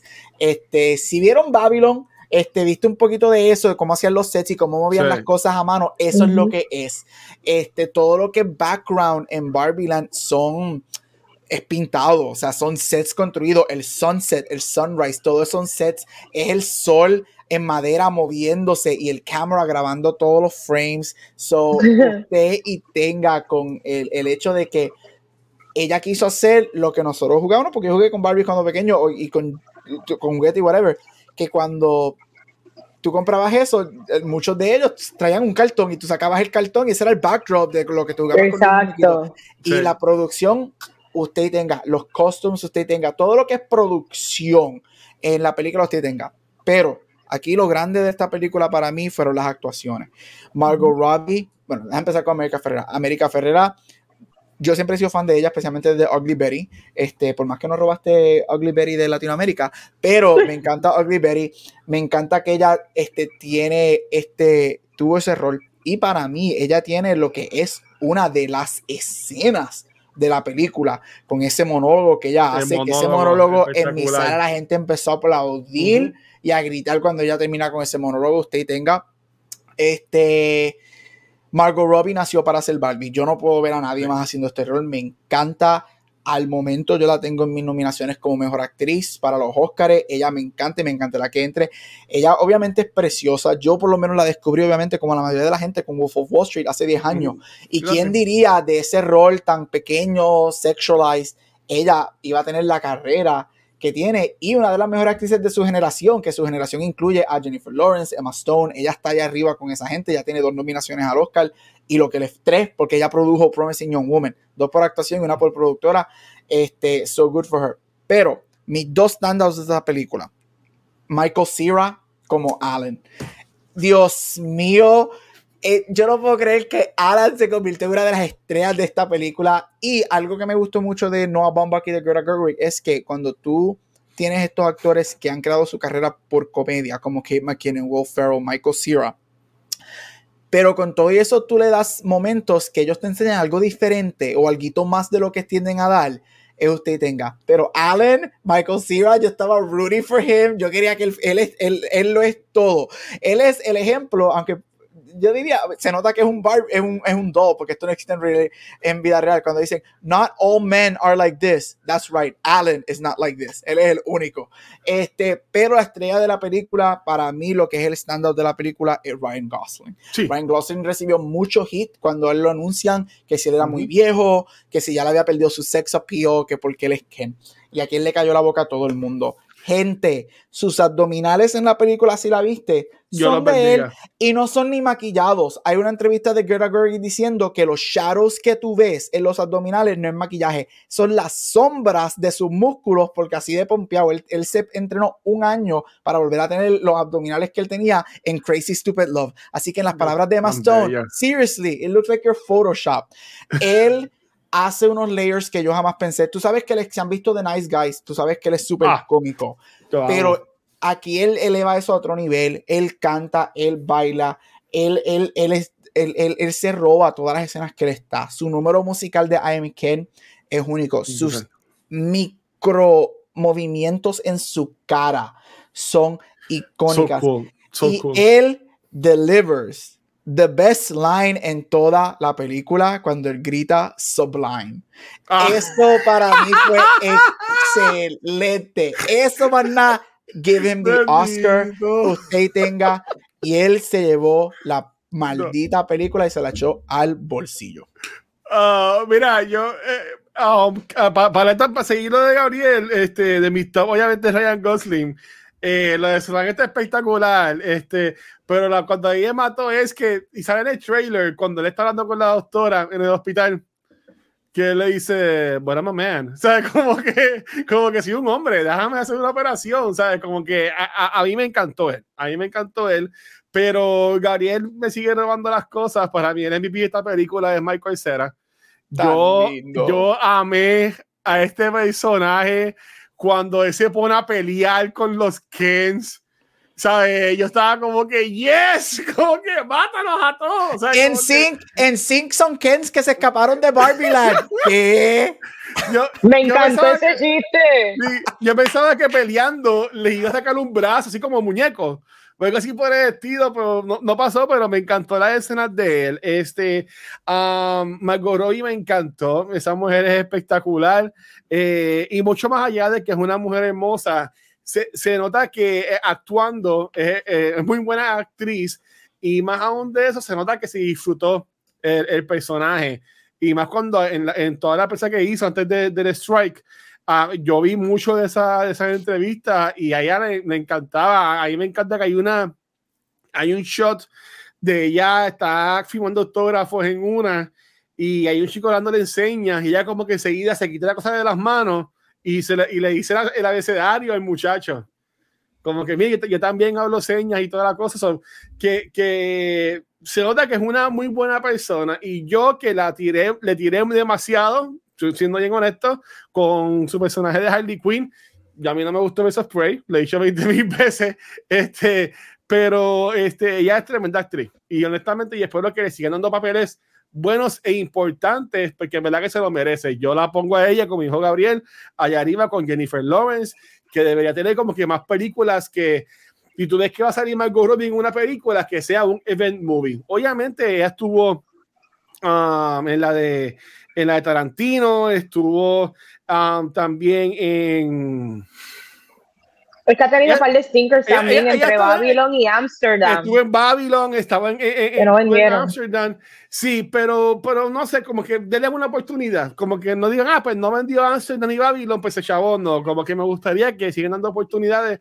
Porque ya se vende actriz, Ryan Gosling es un dios Ustedes saben que yo amo a ese hombre, este, desde Crazy Stupid Love, a mí me voló la cabeza él, este, y nunca copen en The Gap. Eh, Cera es espectacular, todo es que hace las Barbie super cool, hasta los Ken, Chuty, este, um, este John Cena, que sale un segundo, espectacular. este, top cuando están, cuando están en el Kingdom, todos los caballos que están en los televisores. Me este, encanta la escena, o sea, ahí me encanta Matchbox 20, este, y, no, y no voy a pedir perdón por eso, pero ahí me encanta Matchbox 20. Y cuando ya están cantando en la, en la playa, con la guitarra, esa escena me encantó, aunque ya están cambiando, pero, o sea, como que empiezan ellos dos y pasan como que se tiran para atrás. Y todos están, están, todos en la playa. Ahí me, me, me encantó mucho esa, esa, esa escena, este, pero yo entiendo que también un top que tú ves que siempre hacen stories en Instagram. Yo no tengo TikTok, pero, así que yo para mí son stories, ¿verdad? y yo sé que ese monólogo de, de América Ferrera va a ser un story, por decirlo así, un post que va, que va a durar años, que va a estar corriendo y, y ¿sabes? Como que en par de años vas a ver gente como quiera dándole lleva a ese monólogo. Yo entiendo que es súper em, empowering y en verdad que, que, que está espectacular. Honestamente, yo esta película deben poner como que en la, en la, casa de salud o algo así, como que para que todos los niños lo vean. No sé, como que esta película debe ser un required viewing, honestamente. Este, pero, ¿y, y, y tú, Anne? ¿Qué, ¿Cuáles son tus top? Pues mira, mi top es, eh, voy a comenzar que a, a, mí me encantó el hecho de que, sí, Hollywood lleva en los últimos años tirando películas de superhéroes o películas con female leads pero siempre tiene que ser la kick ass, la más badass, la más super poderosa. Y hablando claro, eso no identifica a todo el mundo. Y yo creo que la celebración de la mujer con cariño, el aceptarle que podemos ser ordinary, ser ordinary is enough, ¿entiendes? Yo creo que eh, quieren ponerlo, ¿sabes? El cine y la televisión quiere poner como que si tú no eres lo más brutal del mundo, pues you're not enough y entonces, por consiguiente, todo el mundo, o sea, todas las mujeres tenemos que llenar esa expectativa. Y yo creo que es tan relajante y tan rico tú sentirte que el hecho de que yo estoy aquí, he sobrevivido todos estos años y estoy haciendo lo mejor que puedo, that is enough. Y es, ese mensaje de la película me pareció espectacular. La canción de Billie Eilish con el montaje oh. de todas las mujeres. Eh, diferente, eso se sintió bien bonito, se sintió como un abrazo. Quería decir rapidito que todos esos clips, eh, videos que vemos en ese montaje, este, son clips de actores y crew members que Greg le pidió que si tenían este Ay, qué brutal. clips y hicieron el montaje de todos esos son clips de personas que trabajaron en la película. Quedó bien lindo, de, de verdad que yo mi tope es el abrazo que yo sentí de que yo estoy haciéndolo bien y que that is enough tú sabes, y me, me encantó. Ese mensaje fue espectacular. Yo no tengo que ser la más badass para ser alguien. Y yo creo que fue súper lindo eso. Este, ¿qué otra cosa es mi top? Definitivamente Margot Robbie, America y Ryan Gosling, pero, mano, la ropa que le dieron a los Kens cuando regresan con el, conociendo el patriarcado. Eso estuvo tan espectacular. Uf. Los coats. La guerra, los la guerra. coats influenciados por Sylvester Stallone. Los leather jackets.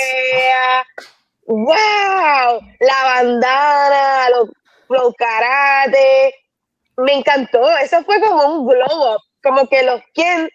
Y yo dije, diablo. Yo sé que los Ken son ahora malos, pero se ven bien cool las trocas yo dije, diablo, este tipo de muñeco ahora, este tipo de Ken le va a gustar a los nenes también y a las nenas jugar más aún con ellos. Como que este Ken está para que sea el, el complement de mi Barbie, porque el, el, el Ken original, vamos a ver claro, está bastante bland.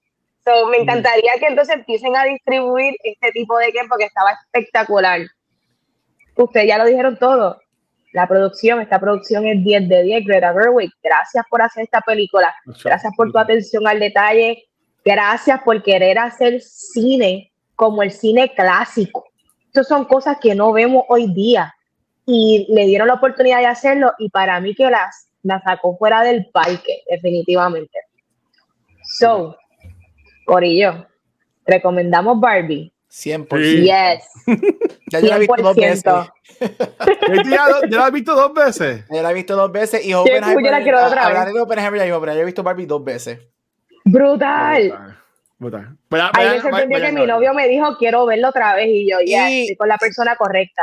Y lo digo rapidito, la recomiendo una segunda vez, porque ya tú sabes lo que es, ya tú la expectativa se llenó y whatever.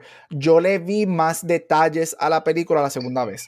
Hay muchos detalles, mm. especialmente en Barbie Land, este, en los sets, en la ropa, Vane, que tú mencionas la ropa de los Kens. Yo me di cuenta de muchas cosas de la ropa de los Kens en un segundo viewing. Este, hay muchas cosas que tú le sacas en un segundo viewing porque ya tú la viste, right? Ya tú sabes lo que va a pasar. Claro. esta idea de que, ay, ¿qué va a ser esta película? Ya tú la sabes. So, verdaderamente, yo creo que le sacas, es una película que se beneficia mucho de un segundo watch porque le sacas más todavía. Ay, qué brutal. Estoy loca por verla. Un segundo viewing, definitivamente. Y tú sabes que los tres somos que no. Eso es lo importante. Ya yo me compré el hoodie. El hoodie que él tiene al final de color. Que dice Kino.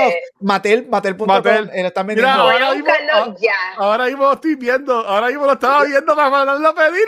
Yo me, lo voy a me perdí, el primer batch me lo perdí, estaba soldado. Entonces están pre-order. Creo que salen en septiembre. sí, pues, me encantó. Yo lo compré. Ahora mismo lo yo lo quiero. Ahora míralo, míralo, míralo. viendo en la página. Ahora mismo lo viendo en la página. Y el del caballo. hay una camisa del caballo.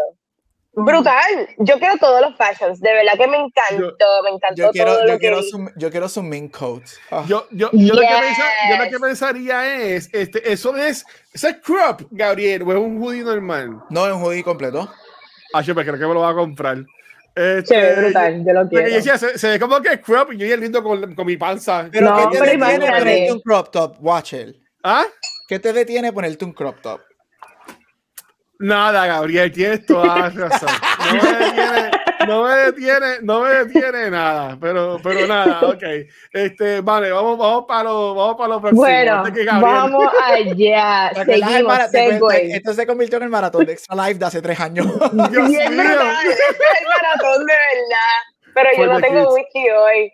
Bueno, vamos a estar hablando ahora de Oppenheimer. Esto es un bio bio thriller dirigida por Christopher Nolan, basada en la vida de J. Robert Oppenheimer, un theoretical physicist pilar en crear la primera bomba atómica. Pero la pregunta es, ¿qué tal me pareció la película? Yo creo que esta película, desde que arranca, tú estás en un crescendo. Es, es, la película son mini arcos, mini arcos, mini arcos donde tú tienes tensión, se va elevando, elevando, elevando la tensión y de repente climax. Pero de repente no te recuperas nunca porque comienza un nuevo problema, un nuevo journey. Y wow, este, yo creo que este es el mejor script de Nolan que era hecho ever. Este, esta película dura tres horas y es la por primera vez. Mira que yo llevo dos años quejándome de las películas de tres horas plus y esta es la primera película de tres horas que yo me quedo queriendo más, que yo, que yo siento que el tiempo no fue ni no para darme todo lo que ya recibí. Eh, esta película te deja queriéndola ver múltiples veces y tú te quedas pensando en todos los acontecimientos y en los unraveling de lo que le sucede a Oppenheimer las actuaciones espectaculares, la dirección de Nolan. Esto es una dirección inmaculada. Está para hacer un biopic. Esta es uno de los biopics más artísticos y más atrevidos de Nolan, porque sí, Nolan juega mucho con lo que es el sci-fi y el tiempo, pero la manera en que él mueve la cámara, la manera en que él decide montar y frame lo que está sucediendo, está excelente. Esto es una película que tiene twist, suspenso, drama, horror, tensión. Para mí esto es un masterpiece, esto es un 10 de 10, esto es, this cinema, esto es espectacular.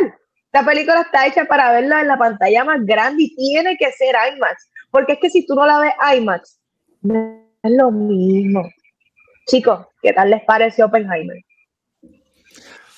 Mira, yo estaba bien interesado en qué iba a hacer, porque yo no soy fanático de Tenet. Yo critico, yo critico mucho todavía Tenet. A mí me gusta Tenet. Eh, yo odio Tenet. Yo la voy a defender hasta que. En mi ranking, Tenet es la última de sus películas en mi ranking personal. Este, so yo estaba interesado en ver, aparte de que yo estaba interesado que Nolan iba a hacer, porque esta es su primera colaboración sin Warner Brothers desde el 2005. Este, eso iba a ser bien interesado. Aparte de que es un biopic la cual la mitad de la película es en blanco y negro, de tres horas, de uno de los hombres más infamous del mundo y uno de los temas más dark y uno de los momentos más dark en nuestra historia humana, que es la creación de la bomba atómica, right? So yo quería ver que esto iba a pasar. Este, y para el colmo salía el mismo día que Barbie. So, era que iba a pasar con esta película. Mira, esta es la mejor película de, Nolan. Yo no puedo creer que yo estoy, yo siempre dije, yo siempre para mí, en mi, eh, para mí, para mí, era bien difícil superar Dark Knight, que es mi favorita de él y la que para, pero ese es mi listado. Y yo dije, va a ser algo bien diferente. Aquí Nolan está trabajando en un 11 de 10. Él está aquí con todos sus cilindros. Él está aquí, esto, yo, yo estaba hablando de, de esta película y para mí esta película se siente, no lo es, obviamente, pero se siente como si fuera la culminación de su carrera hay algo de esta película que yo la siento que es como, y obviamente no lo es porque tenemos muchos más años de Nolan, y, eh, pero yo la siento como, this is my swan song. Y con esto yo me voy y toma todo lo que yo puedo dar. Esta película, lo que pudo ser este, un estándar biopic, esto redefine lo que es un biopic para mí este, porque esto en ningún momento se siente como un biopic y lo es. Es basado en un libro, en uno de, de las personas más importantes del mundo. Es algo de que obviamente sí, yo sé mucho de lo que es las bombas atómicas, lo que pasó en, Nagasaki y, en, Japón y todo eso. Yo sí sé quién es Oppenheimer, pero lo que yo sé es que él creó la bomba atómica. De ahí en fuera, yo no sé los detalles de él, Yo no sé quién es él. Yo nunca supe que, es, que él, era, él era un discípulo de Albert Einstein, que todas estas cosas, right? So, yo entro completamente new. Esta película, yo lo mejor que hice, yo quiero hacer otro double feature de ambas. Este, voy a ver si lo cuadro porque quiero volverla a verla en IMAX, obviamente. Pero aquí los IMAX están todos llenos hasta finales de agosto. O sea, tengo que conseguir una fecha para finales de agosto para volver a verla y tirarme otro double feature. Porque quiero verlas al revés. Yo vi Oppenheimer primero y después Barbie. Ahora quiero ver Barbie primero y después Oppenheimer a ver cómo me siento. Por lo menos mi experiencia fue que yo lo mejor que hice fue ver esto primero. Yo salí de la película drenado mental y físicamente. Yo sentí, yo salí cansado. Nosotros tuvimos una hora y 15 minutos entre la película, fuimos a comer y las primeras media hora, caminando hacia el restaurante y comiendo, la primera media hora estábamos callados no sabíamos cómo hablar de la película, no sabíamos qué decir, no sabíamos qué estábamos sintiendo. Y eso es bien raro que a mí me pase, no importa la temática de, que, de la película que yo estoy viendo. Yo sentí que yo acababa de ver una película de acción que me llevó al 100 por tres horas. Y esta película no tiene ni una escena de acción. Ni una. Ni una, porque la explosión no es una película, no es una escena de acción. Esto no tiene nada. Y yo sentí que yo estuve en un, en un. Yo sentí que yo estaba en los carros de Mad Max Fury Road por tres horas y yo, estaba drenado. A mí esta película me fascinó. A mí me encanta que esta película tiene una clara delineación en tres actos. Y tú claramente ves los tres actos. Los primeros dos actos. Y veo mucha gente diciendo que no le encanta el tercer acto. Ya mismo podemos entrar en detalle. A mí, por lo menos, es mi acto favorito de la película. Este, pero esto está entre actos. La, la producción. Esto no tiene efectos especiales. Esto es efecto este, CGI. Esto es todo práctico. Todo lo que es subatómico, todas las, imágenes que él ve de las partículas, él grabó eso microscópicamente. Entonces, ellos grabaron eso en microscopios, átomos microscópicos. Este, la explosión fue hecha práctica con TNT, Black Powder y un montón de otras cosas. Este, las actuaciones, la producción, el guion no es perfecto y lo mismo que dije con Barbie lo digo aquí. Esta película para mí es, es sí, es un masterpiece. Esta película es de, esto es un masterpiece. Este es el Magnus Opus de Nolan hasta el momento, pero no es perfecta y tengo mis críticas que son normalmente las que tengo siempre para Nolan, que ya mismo entre ellos. Pero esto a mí es una experiencia. Y yo estoy con Vane, tú tienes que ver esto en IMAX. Tú tienes que ver esto, no importa qué. Pero si tienes la oportunidad de ver esto en IMAX, ahí tú, tienes que verla es una experiencia. Y es una película que si tú no tienes el chance de verla en el cine, se te va a perjudicar cuando la veas en tu casa. Porque es una película que si tú no estás atento, tú te vas a perder. Y en tu casa, si tú la ves por primera vez en tu casa, yo puedo ver cómo tú le pones pausa, te para, no me gusta, la quito, es muy larga, para dónde vamos. So, imploro que esto lo veas en el cine porque esto es una experiencia. Esto yo asumo que es lo mismo que yo voy a sentir cuando yo vea Dune en, cuatro meses si es que no la trazan. Y es que esto es, uh. esto es la razón por la que el cine existe. Y ya vimos expando más. Yo amé esta película. Eh, yo sé que no nos has preguntado y si lo vas a preguntar ya mismo, este, yo pongo a Oppenheimer primero y después Barbie. Este, no le he ah, preguntado, pero dale. Watcher siempre, siempre. Yo siempre, este, yo, y esta digo hay que verla en IMAX. Eh, obviamente, Cariño en Cinema, pues, este, le dieron una semana más a Tom Cruise y pues por eso tuve que ir dos veces en una semana a Montelledra este, y, se me fueron toda la gasolina yendo para acá dos, dos veces casi, ¿verdad? Pero este, llame esta película. Esta película yo estuve al boiler asiento toda la movie. Eh, yo tuve una suerte cabroncísima que gracias a Dios que fui solo. Es verdad que este, mi, yo estaba, mi, mi asiento estaba casi en el medio de la, o sea, yo, estaba en el medio de la sala, eh, casi en la fila de atrás, ¿sabes? que yo vi la película y ¡pum! El IMAX brutal. Este, las actuaciones, la música, los visuales, este, yo te diría que esta película es casi perfecta, pero como mencioné ahorita, para mí el final fue como que bien abrupto. Again, no sé qué más querían enseñar, porque casi enseñan toda la vida de él, pero como que, como, como, como pasa de, de ando con Einstein y pum, ya está viejo y ya se acabó la película, yo como que, espérate, ya se acabó. Me vi es que no estuvo en tensión tanto tiempo que cuando al fin se, se acaba la película, que tú como que puedes respirar como que es como que, ay, espérate, puedo respirar. ¿Sabes? Como que me, me, me sorprendió así. Este, um, Killian, un caballo. Ese hombre se tiene que llevar el Oscar obligado. Supporting actor, Donnie Jr. está fuerte, está bien fuerte. Si van a poner a Donnie Jr. contra Ryan Gosling, para mí que eh, Donnie se lo puede llevar. Este, y algo que me gustó mucho es que Nolan, no, no es como que se humanizó Nolan, porque para mí Nolan siempre lo veía como con un unicornio. Como que un tipo que sale de la casa nada más hacer las películas. Yo no había visto muchas entrevistas de él ni nada por el estilo, pero cuando me puse a ver entrevistas de acá, yo digo, el tipo se ve cool. El tipo se ve un hombre chévere, tú sabes, como que se ve riendo. Hay una entrevista que está con Downey Jr., que está súper cool. Y de coño, Donald se ve chévere, pero me gustó mucho que hay muchos cast, muchos actores y actrices jóvenes que están como que en su it moment ahora mismo, que están en la película. Porque sí, tú tienes a tu Downey Jr., tienes a tu, a tu Matt Damon, tienes al, al chamaco este que yo dije que va a ser el, nuevo Batman, este, a. George Harnett. A George Harnett, que hace tiempo no lo veía, yo, cabrón, tipo está vivo. Este, pero también tienes mucho a John Hollywood, este, tienes a Huey, tienes a Huey de The Boys, este, tienes a, a Drake tienes a Josh. de Drake and Josh. Exacto, sabes, como que hay muchos Oprime el botón. Josh es el que oprime el botón. como que había mucho de como que, ah, ya lo, este está aquí, este está acá, ya lo como que ah, está todo el mundo en esta película. El del nene de las películas de Santa Claus.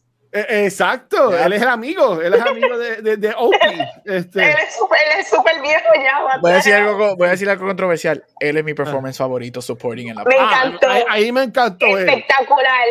A, a, a, mí me encantó. Yo, yo amé odiar a, a Sirius Black, este, a, ¿cómo se llama él en Gary Oldman. A Gary Oldman. Aunque estuvo nada más cinco segundos, casi. Wow, también se la comió. Este, porque, al parecer ese presidente fue un cabrón, por lo que veo. Este, pero, pero la película es espectacular. Para mí, esta es la mejor película de Nolan. Again, yo no soy el más fan de Nolan, he visto las películas, pero no soy como Vane, que es ahí la mega fan. Pero esta película sí me convirtió en un fan full, este, stand de, de Nolan, que ahora ya lo tengo ahí arriba. Ahora, en verdad que es algo, algo único esta película, yo salí de verla como casi a las dos y media de la noche y como ya escribí en el chat, yo fácilmente me pude haber entrado para verla again. Y tengo planes este weekend ir a verla, este, de nuevo, porque ahora, hoy comenzó también en ellos en Carolina. pienso, ir a verla ahora en Carolina este weekend. Este, por en verdad que la, la, la, película brutal, ¿sabes? Para mí que la música siempre estuvo ahí.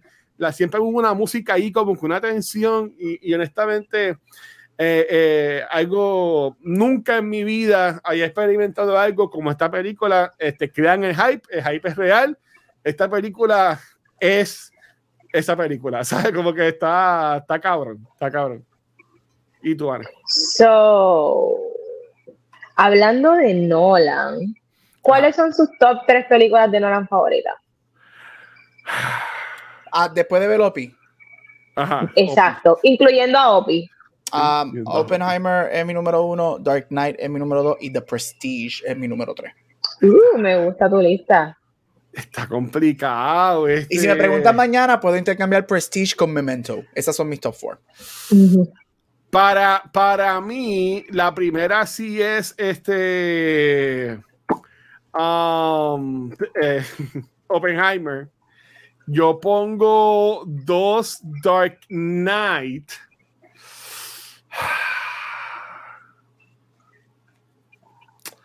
y tercer lugar, yo se la doy a Inception. Es que, es que Inception, Interstellar y Tenet están como que ahí. Y también Prestige, algo estúpido. De, que tipo tiene tantas películas, pero, pero si yo cierro los ojos y tengo que pensar en una película y enseguida voy a pensar en Inception, este, Tenet está espectacular.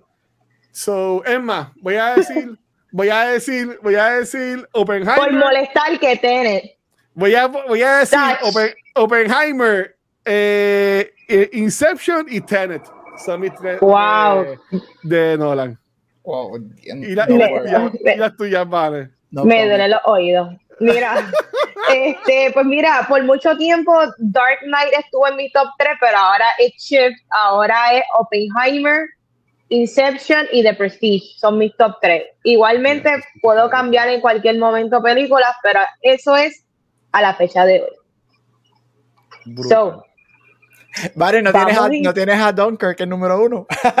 no, a mí no me gustó Dunkirk. Yo sé que usted, no. Dunkirk fue una película para mí como que tipo Fine Arts, que tú la ves y la viste. No, por encima de Dunkirk está Memento, definitivo, definitivo. so, Watcher hizo una pregunta. Antes de hablarle del topic garbage, Watcher hizo una pregunta. A este punto, ¿quién ganó Barbenheimer para ustedes? Sabemos que overall Barbie ganó en el box office. Barbie gana con, ¿verdad? Símbolo de dinero. Pero vamos a dividirlo en dos partes. Vamos a decir, ¿quién gana en las premiaciones. Vamos a apostar hoy. ¿Y quién gana para ustedes como la, de las dos películas, cuál es su favorita? Comenzando con Gabriel, que es Howard Spotlight.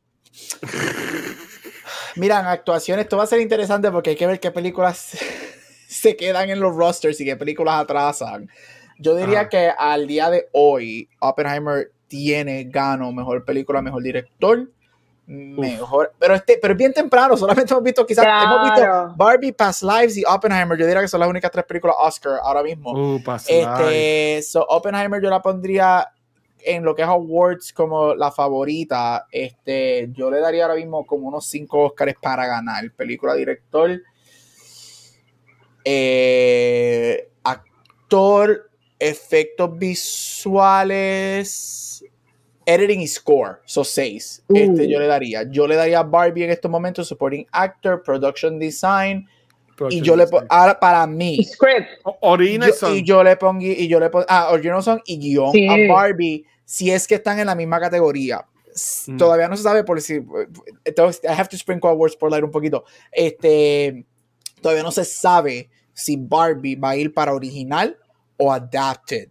Este, oh. están mirando la regla y cómo pueden manejarlo, porque si se va para Adapted, esa categoría va a estar para pelos, porque tienes a Killers of the Flower Moon, Oppenheimer y Barbie en esa categoría. si se va para original, Barbie tiene un mejor chance de ganar original que, y Barbie cae más o menos dentro de lo que a ellos les gusta dar como original. Este, tú sabes, este Jojo Rabbit, Parasite, Everything Everywhere, que son este quirky, crazy movies. So Barbie cae más ahí. Este, en cuestión de quién, ay, mano, es que, ¿cuál, es mi, ¿cuál ganó para mí? Ajá. Mira, no cabe duda que la película que es cinema es Oppenheimer. Pero si tú me pones a mí a escoger, para mí quien gana es Barbie por lo que trae y porque es más spread al viewership y es para mí la película que cuando tú sales de los círculos cineastas, es la película de la que la gente habla. Correcto. si yo lo miro de esa perspectiva, Barbie gana. Si lo miro con mi gorra de cinema, no hay duda que Oppenheimer es the cinema movie de las dos. Pero si me pones una pistola en la cabeza y me das a escoger una, tengo que escoger Barbie como la ganadora overall del weekend. Este, solamente porque yo creo que es la que ha acaparado más el pop culture y la que se va a convertir en cult classic, mientras que esta va a ser respetada. Oppenheimer va a ser más respetada, Barbie va a ser más amada de las dos. Ah, no, eh, eh, eh, eso va far, ¿sabes? Barbie es la más pop culture de, de, las dos películas. Que por eso yo digo, prepárense, como alguien, y sorry, con esta termino World no, Light, eh, mezclando los World Light. Tú no ganas los Oscars con respeto, tú ganas los Oscars con amor. No se mm. sorprendan si Oppenheimer y Killers of the Flower Moon, que son las películas que se esperan que sean las grandes, no terminen ganando tantos Oscars como pensamos. Porque esas películas yo las puedo ver más respected que beloved.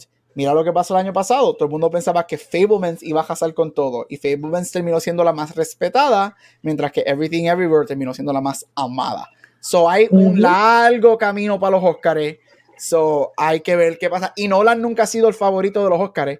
Él ha sido nominado para director una vez. Pues, y él no, es, él, no es, él no es el favorito de los Oscars. Ni, de, ni Dark Knight por él fue que cambiaron las reglas, porque Dark Knight fue no entró a mejor película y por él fue que cambiaron las reglas de los Oscars. Así que hay un largo camino. Pero Barbie es mi pick. Como una pistola en la cabeza, Barbie es mi pick como la ganadora del, fin de semana. Uh, no, yo, Watcher, yo, sé que ya tú dijiste que era yo este, Oppenheimer, pero repiten lo mismo, Oppenheimer. Yo pongo, yo pongo Oppenheimer by, far, ¿sabes? Yo estaba atónico con esta película, ¿sabes? Yo, yo, yo no, no sabía, yo salí yo salí de ese cine y, yo ni puse ni música, yo estaba en silencio de camino a mi casa. Este fue algo, fue algo bien fuerte. Así como he salido así como un viernes por la noche, Gabriel, este, que no te dejan poner, o sea, tienes que irte en silencio, pues así yo estuve como que para mí fue algo bien fuerte. Para mí esa película fue algo bien fuerte.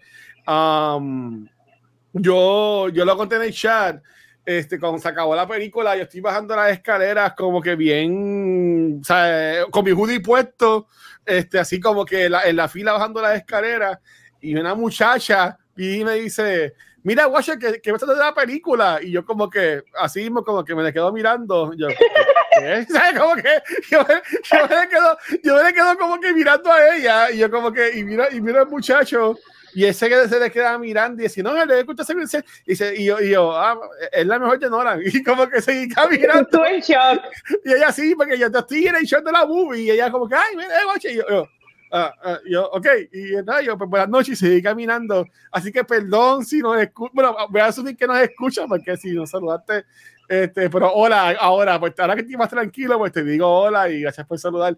Pero. No te cogieron en un buen momento. No, para nada. Eh, eh, esta película fue algo estúpido. De, de, eh, esta película no tenía por qué ser tan buena. Este, y, y a diferencia de, de, de Barbie, que mencionamos que hay muchos actores, pero no hacen mucho. En esta película todo el mundo tiene sus momentos. Bueno. Todo el, mundo. Yo, yo en el garbage yo voy a, yo tengo, yo tengo garbage. Yo también tengo garbage esta Yo tengo, yo tengo garbage. Yo tengo garbage también, pero para Yo no creo que todo el mundo hace mucho. Ah, y, no pues, es pues culpa de lo, y no es culpa de los actors. Pues lo, lo, voy a, eh, lo, pues lo dejamos para el topic garbage. Vamos a dejarlo para el garbage. Sí. Sí, pero, no, pero, yo diría, yo diría a, a, a, OP, aunque odiaba cuando le decían OP, pero diría OP, este, por ahí tú, Vanes, ¿cuál, ¿quién tú crees Pues mira, en mi, en, en mi mundo ambas ganan, porque ambas lograron que la gente fuera al cine y que fuera un momento para, para todos, pero en verdad que, me, que me tiene embrujada, que me tiene loca. Eh, definitivamente Oppenheimer. Yo creo que en mi Barbenheimer individual gana Oppenheimer. Overall, estoy de acuerdo. Barbie, Barbie es la que ganó realmente, vamos a hablar claro. Barbie won. Es la ganadora, ¿sabe? Decisión unánime. Pero Oppenheimer me de, es de la película que me voy a quedar pensando forever. Sí. Diciendo eso, vamos a arrancar con Toby Garbage. Gabriel, comienza con tu garbage de OP. Vamos con mi garbage. Este, me encanta que lo estamos dividiendo en garbage primero round y después Mira, garbage, este yo diría que hay uno para mí. Y es lo mismo que Praised, critico el guion. Específicamente el desarrollo de varios personajes. Específicamente, ya yo me rendí. Christopher Nolan nunca nunca va a escribir a una mujer correctamente. Ah, Dios mío. Y es bien triste. Yo estoy al punto de que, ¿sabes qué? No les des roles protagónicos a tus mujeres. Aunque te critiquen, mejor no se los des. Porque si tú vas a hacer lo que hiciste de esta película con las dos protagonistas, supporting females, mejor no hagas nada y ponga a las mujeres caminando en el background, de verdad, aunque te critiquen. Es bien triste. Y él, él y, lo hemos visto before porque para mí una de las grandes críticas de Inception es el personaje de Marion Cotillard, que es horriblemente escrita. Fatal. Este, y es, eso es bien triste. Yo creo que las dos actrices que son excelentes porque Florence Pugh y Emily Blunt son ustedes tenga, y yo tengo a Emily Blunt ahora mismo en la categoría de actriz secundaria porque para mí se lo merece. Este, Ellas hacen excelente trabajo con lo que le dan. Pero es bien triste. Y yo sé, y, antes que alguien piense, pero es que la película no es de ellas, y bla, bla, Estoy claro, yo estoy claro que la película no es de ellas, y para esta época es un world dominated, un man dominated world. Sin embargo, si tú pones a dos personas en lo personal que fueron bien importantes para este personaje, dale algo para hacer. En vez de poner a Florence Pugh con este stereotypical depressed other woman character, que era básicamente cringeworthy en todas las escenas que estaba, y a Emily Blunt, aparte de la única escena espectacular que ella tiene es la del trial, todo es la alcohólica depressed woman que no hace nada. Es frustrante que un escritor que, que escribe tanto diálogo excelente para hombres, hay que decirlo, es para los hombres, no sabe desarrollar un poco más a las mujeres en vez de ser este, solamente este estereotípico pill popping criers que, claro. él tiene suerte que él cast mujeres y actrices que elevan lo que él les da para hacer. Porque yo creo que Florence excelente. La, la, conversación en el hotel, um, que yo diría que es la escena más grande de ella, aunque el diálogo de ella es bien cringy, ella lo eleva por lo que hace. Y Emily Blunt, obviamente, eleva el material porque lo, ella no hace nada, solamente ella está en postpartum depression y bebiendo toda la película. Pero lo que hace. Y tirando glass. Y tirando glasses. Pero lo que hace, lo hace excelente, ¿right? Porque yo creo que él tiene mucha suerte que él siempre. Y algo que tú no puedes negar es que he always casts the right people. Y sí, Emily Blunt tiene la escena del trial, que de hecho, por lo menos en mi sala, esta película es bien somber. Pero esta fue la única escena que la gente aplaudió en la sala y we were rooting for Pero es, es, ya yo en lo personal me rendí. Él nunca va a escribir, él no sabe escribir féminas, él no sabe escribir este tipo de rol. Mira, no tienes que hacerlo, not everybody's gifted, it's okay si tú no entiendes el, ese, el, el women I'm so sorry, yo creo que él he just doesn't understand women. Eso es algo que para mí siempre ha sido, por ejemplo, Interstellar, el personaje de Jessica Chastain para mí siempre ha sido bien frustrante por eso. Y el de Anne este, Hathaway. Anne Hathaway en Catwoman, ella en, en la de Batman también Anne Hathaway fatal, pero mano, pero ya eh, yo diría que ese es mi problema grande y ese es mi garbage grande de la película y es el hecho de que este él no he just doesn't put effort into women characters and I, I wish he would. Yo diría que es ahí donde venimos. Pero again, él tiene mucha suerte que todo, todo lo, poquito que él le escribe, lo estereotípico que él escribe a las mujeres es elevado por, por el cast que él tiene. So, ese es mi garbage de la movie, que siempre el garbage que siempre tengo con Nolan, que a veces digo, eh, sus guiones pueden ser bien great o bien hit or miss, porque a veces él mete muchas ideas. Yo creo que lo bueno que él tiene es que esto es un libro que él adapta. So, la historia estaba ahí, so, eso lo aguanta a él en no irse como hizo con Tenet, que nos metió mil ideas que ninguna funcionó. Este, y aquí, you know, it's a book, esta es la historia que quiero decir. So, ese es mi garbage. Y es que, mano, oh, he just does not know how to write women. Y para mí personalmente es bien frustrante. Yo, yo, yo ah, tengo una pregunta de eso y esto puede ser el momento cancel watch de la noche, o sea que siempre hay uno en todos los episodios. Este, um, yo sí puedo ver, oye, yo no sabía esto de que ah, la gente decía que no sabía escribir las mujeres, esto yo no, como que no, no, no, no, no sabía como que ese, ese storyline o whatever, pero en cuanto a lo que es la película, estos no son personajes ficticios. So, este, y again, yo no conozco la, la persona real que fue Florence Pugh o la persona real que fue la persona que hizo em-, Emily Blunt, pero no, no sería más que pues esta era la persona que, que, ellas interpretaron. Y básicamente yo veo como el personaje de Florence Pugh básicamente como el no es castigo para Oppenheimer, pero básicamente este lo que, lo que él tiene que como que dejar atrás para poder moverse y, y, crear esto que, que, él quiere hacer, obviamente, porque él la, él la abandona a ella, porque no la puede, no la puede seguir viendo y todo eso. Eh, en el caso de Mary Blunt, pues es la esposa de él, obviamente sí, pues está lo de postpartum depression, pero yo siempre la vi a ella acompañándolo a él, siempre estaba en, la, en las escenas de, del juicio y como tú mencionaste, la escena del juicio está espectacular de ella. So, yo, again, maybe sí la escribió mal o lo que sea, pero como que yo, yo lo vi como que son estos supporting characters que pues no, no son, no es, no es, el enfoque de la, de la película, como que ya están para, para como que añadirle a la, a, la movie. Yo lo vi así. Y ese para mí es el problema con Nolan y las mujeres. Que son las mujeres para él, las películas son accesorios. Son solamente para estar ahí. Este, y tú lo acabas de decir, porque Emily Blunt pues, estuvo atrás en el sofá sentado en el trial, right? Y, es, ese es el issue. Yo diría que yo, yo leí el libro, yo, leí este libro este, este año durante la, para la película. Este, y por ejemplo, en el libro sabemos que él se encuentra con el personaje de Florence Pugh en el hotel. No sabemos lo que pasa ahí, él nunca dijo qué es lo que ellos hablan. So ya por ley, eso es una escena ficticia. Si tú vas a hacer eso y vas a tomar esas oh, libertades, coño, escribe algo. Si tú vas a tomar esas libertades, que, que las tomas, right? Eh, este, cosas como eh, algo como un ejemplo de Hamilton. Hamilton nunca, no hay ningún tipo de recorded history que la hermana de Eliza estuvo enamorada de Hamilton. Eso no existe. claro.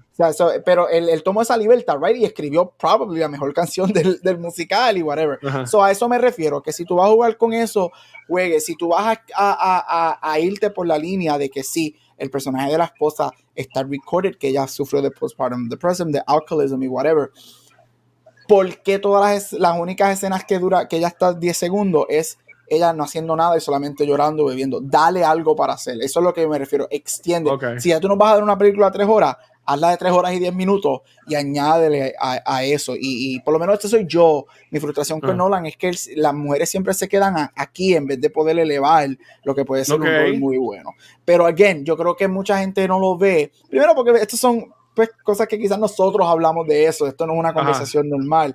No, pero y, again, el casting, yo creo que él, él, siempre tiene una suerte cabroncísima que las mujeres que casting de movies elevan lo que él les da para hacer. Él nunca, o sea, que en, en, las películas de él nunca ha habido como que el main character sea mujer. No, ninguna película de No, nunca. Y, la, y las mujeres son como que una añadir, siempre son unos supporting, pero no, tienen no tienen mucho arco, ninguna, y es más para hacerle el servicio al protagonista. Mm. Este, mm, yo yo que soy fan de Nolan, reconozco ah. ese, ese problema que él tiene grave, que él no sabe escribir para mujeres. Y no es que no es que estén actuando mal, no es que estén, están siendo mal dirigidas, es que no hay matices. Una mujer no es solamente una alcohólica y una mujer postparto. una mujer no es solamente la chilla. Estas personas eh, afectaron directamente la vida de Oppenheimer y a mí me hubiese gustado ver un poco más su contribución o, el problema que le añadían a él, eh, que sí lo vemos. Y, gracias a Dios, como dice Gabriel, que estas actrices son tan buenas que tú puedes ver a través de la actuación de ellas lo que ellas aportaron a la vida de Oppenheimer. Porque por más borrachona y por más tira este vidrio, la esposa de, de, de Oppenheimer, ella era lo que lo obligaba a él a que, se esforzara, que tú tienes que levantarte, tú no puedes ser un mártir. Gracias al face acting y al delivery, al poco delivery, porque eran pocos lines de Emily Blunt, o sea, la fuerza con la que ella conllevaba el personaje, tú puedes entender eh, cómo ella empujaba a Oppenheimer. Y también podemos ver, ya en el caso del personaje de Florence Pugh, más allá de ella ser una comunista, eh, ¿verdad? Y ella básicamente persuadirlo o engatusarlo o whatever, ahí sí se sintió un poquito más el, el estereotipo rol de, de chilla, afectada y que se mata para un hombre por soledad. Eso sí. Eh, pero, pero, ajá. Me iba a decir, no, porque en, lo de en el librón, como tú dices, ella, eh, a mí me gustó ver que ella era la que decía como que no, no te pendejes, cabrón, como que, como que mete cojones y ahí me gusta cuando ella no le da la mano. Pero nuestra crítica no es que nuestra crítica no es que eso estuvo mal, eso estuvo bien, es que necesitábamos un poquito más de estos personajes porque son los personajes más, cercanos a Oppenheimer, definitivamente, son los más que han compartieron una intimidad con él, que lo conocen en diferentes aspectos. Eh, pero nada, es eso, eso no deteriora la película, eso no le quita que la película sea un masterpiece. Esto simplemente es otra película más que no, la, no mejora ese aspecto de él. Eso es todo y por eso uno tiene que traerlo al tema porque es, la realidad. No, claro. So, ahora hable, ah, cuéntame. yo, yo, eh, yo, no tengo, mi garbage es que es que, este, que, que básicamente como dije, que para mí como que termina como que de cantazo la movie pero es que después la película nunca para, pues termina como que pum y ya.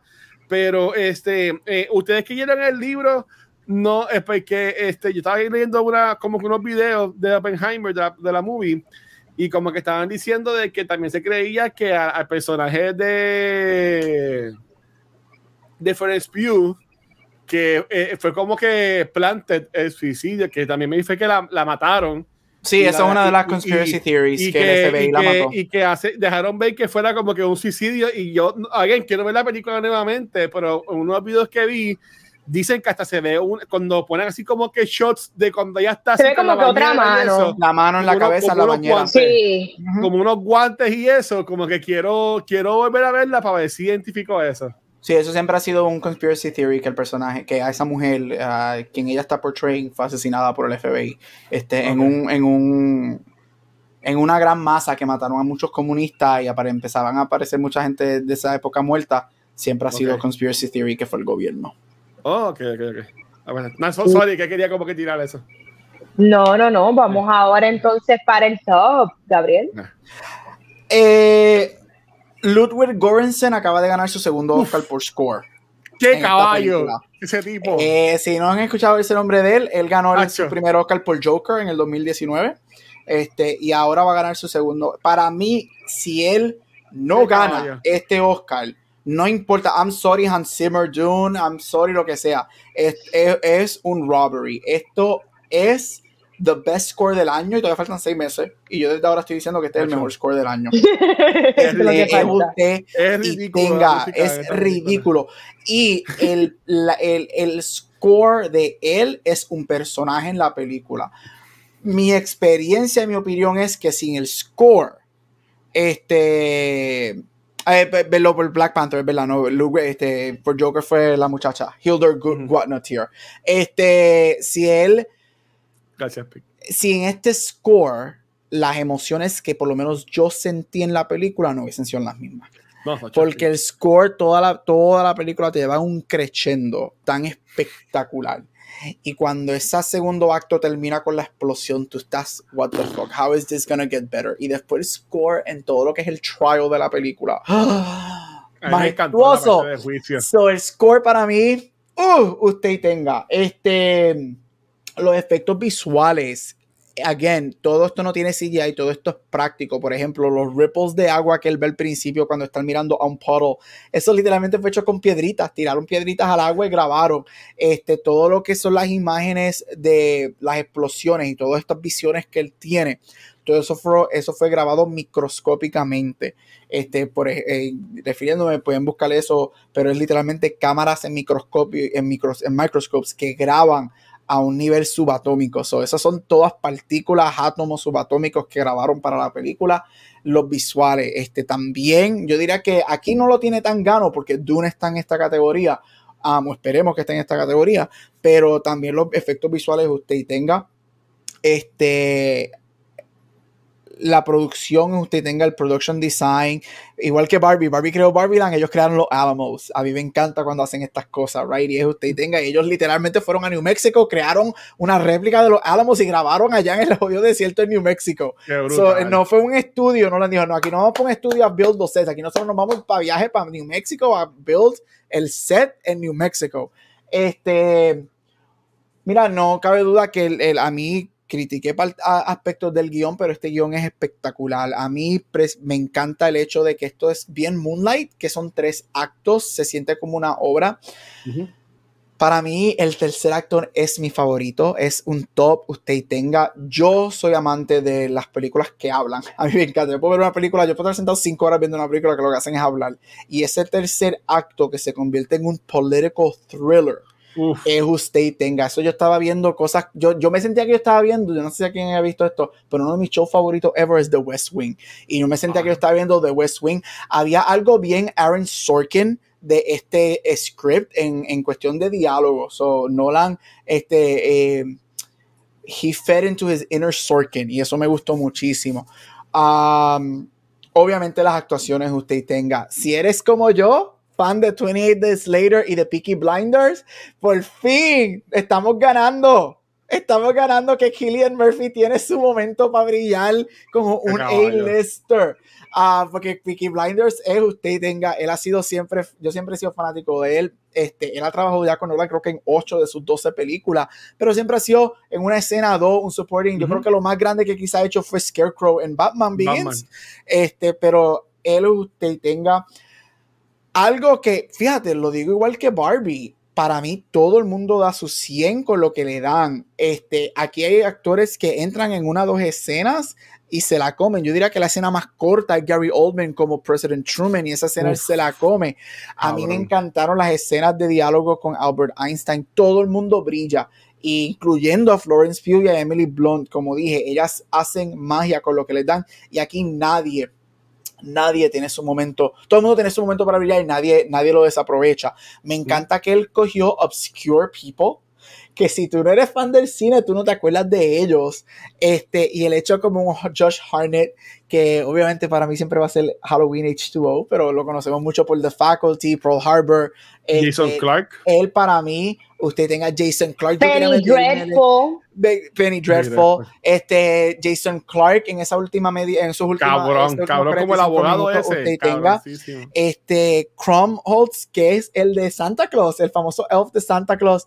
Él para mí yo lo digo, es mi supporting performance favorito. De hecho, RDJ no está ni en mi segundo lugar. RDJ es el que va a recibir la nominación al Oscar Supporting Actor, pero RDJ yo lo pongo tercero. Para mí lo que es Crumholtz es número uno y lo que hace Alden Ehrenreich, en otras palabras, Han Solo, en la película Solo, en esa última hora, en irse palo a palo con RDJ, Wow. fuerte, está fuerte. Wow, wow, wow. Mira, y lo digo, RDJ es el que va a recibir la nominación a Supporting Actor. Él y Ryan Gosling van a pelearse a los puños porque son, lo que me gusta es que ambos roles son bien diferentes. So hay que ver lo que los votantes, lo que la academia quiera el año que viene, right?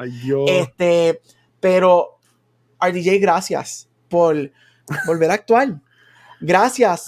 Que esto es lo que, y lo digo con toda la sinceridad del alma, esto es lo que RDJ es capaz cuando trabaja con buenos directores, con buenos guion Y cuando, como Watcher dice, no es Iron Man. Esto es lo que RDJ puede dar.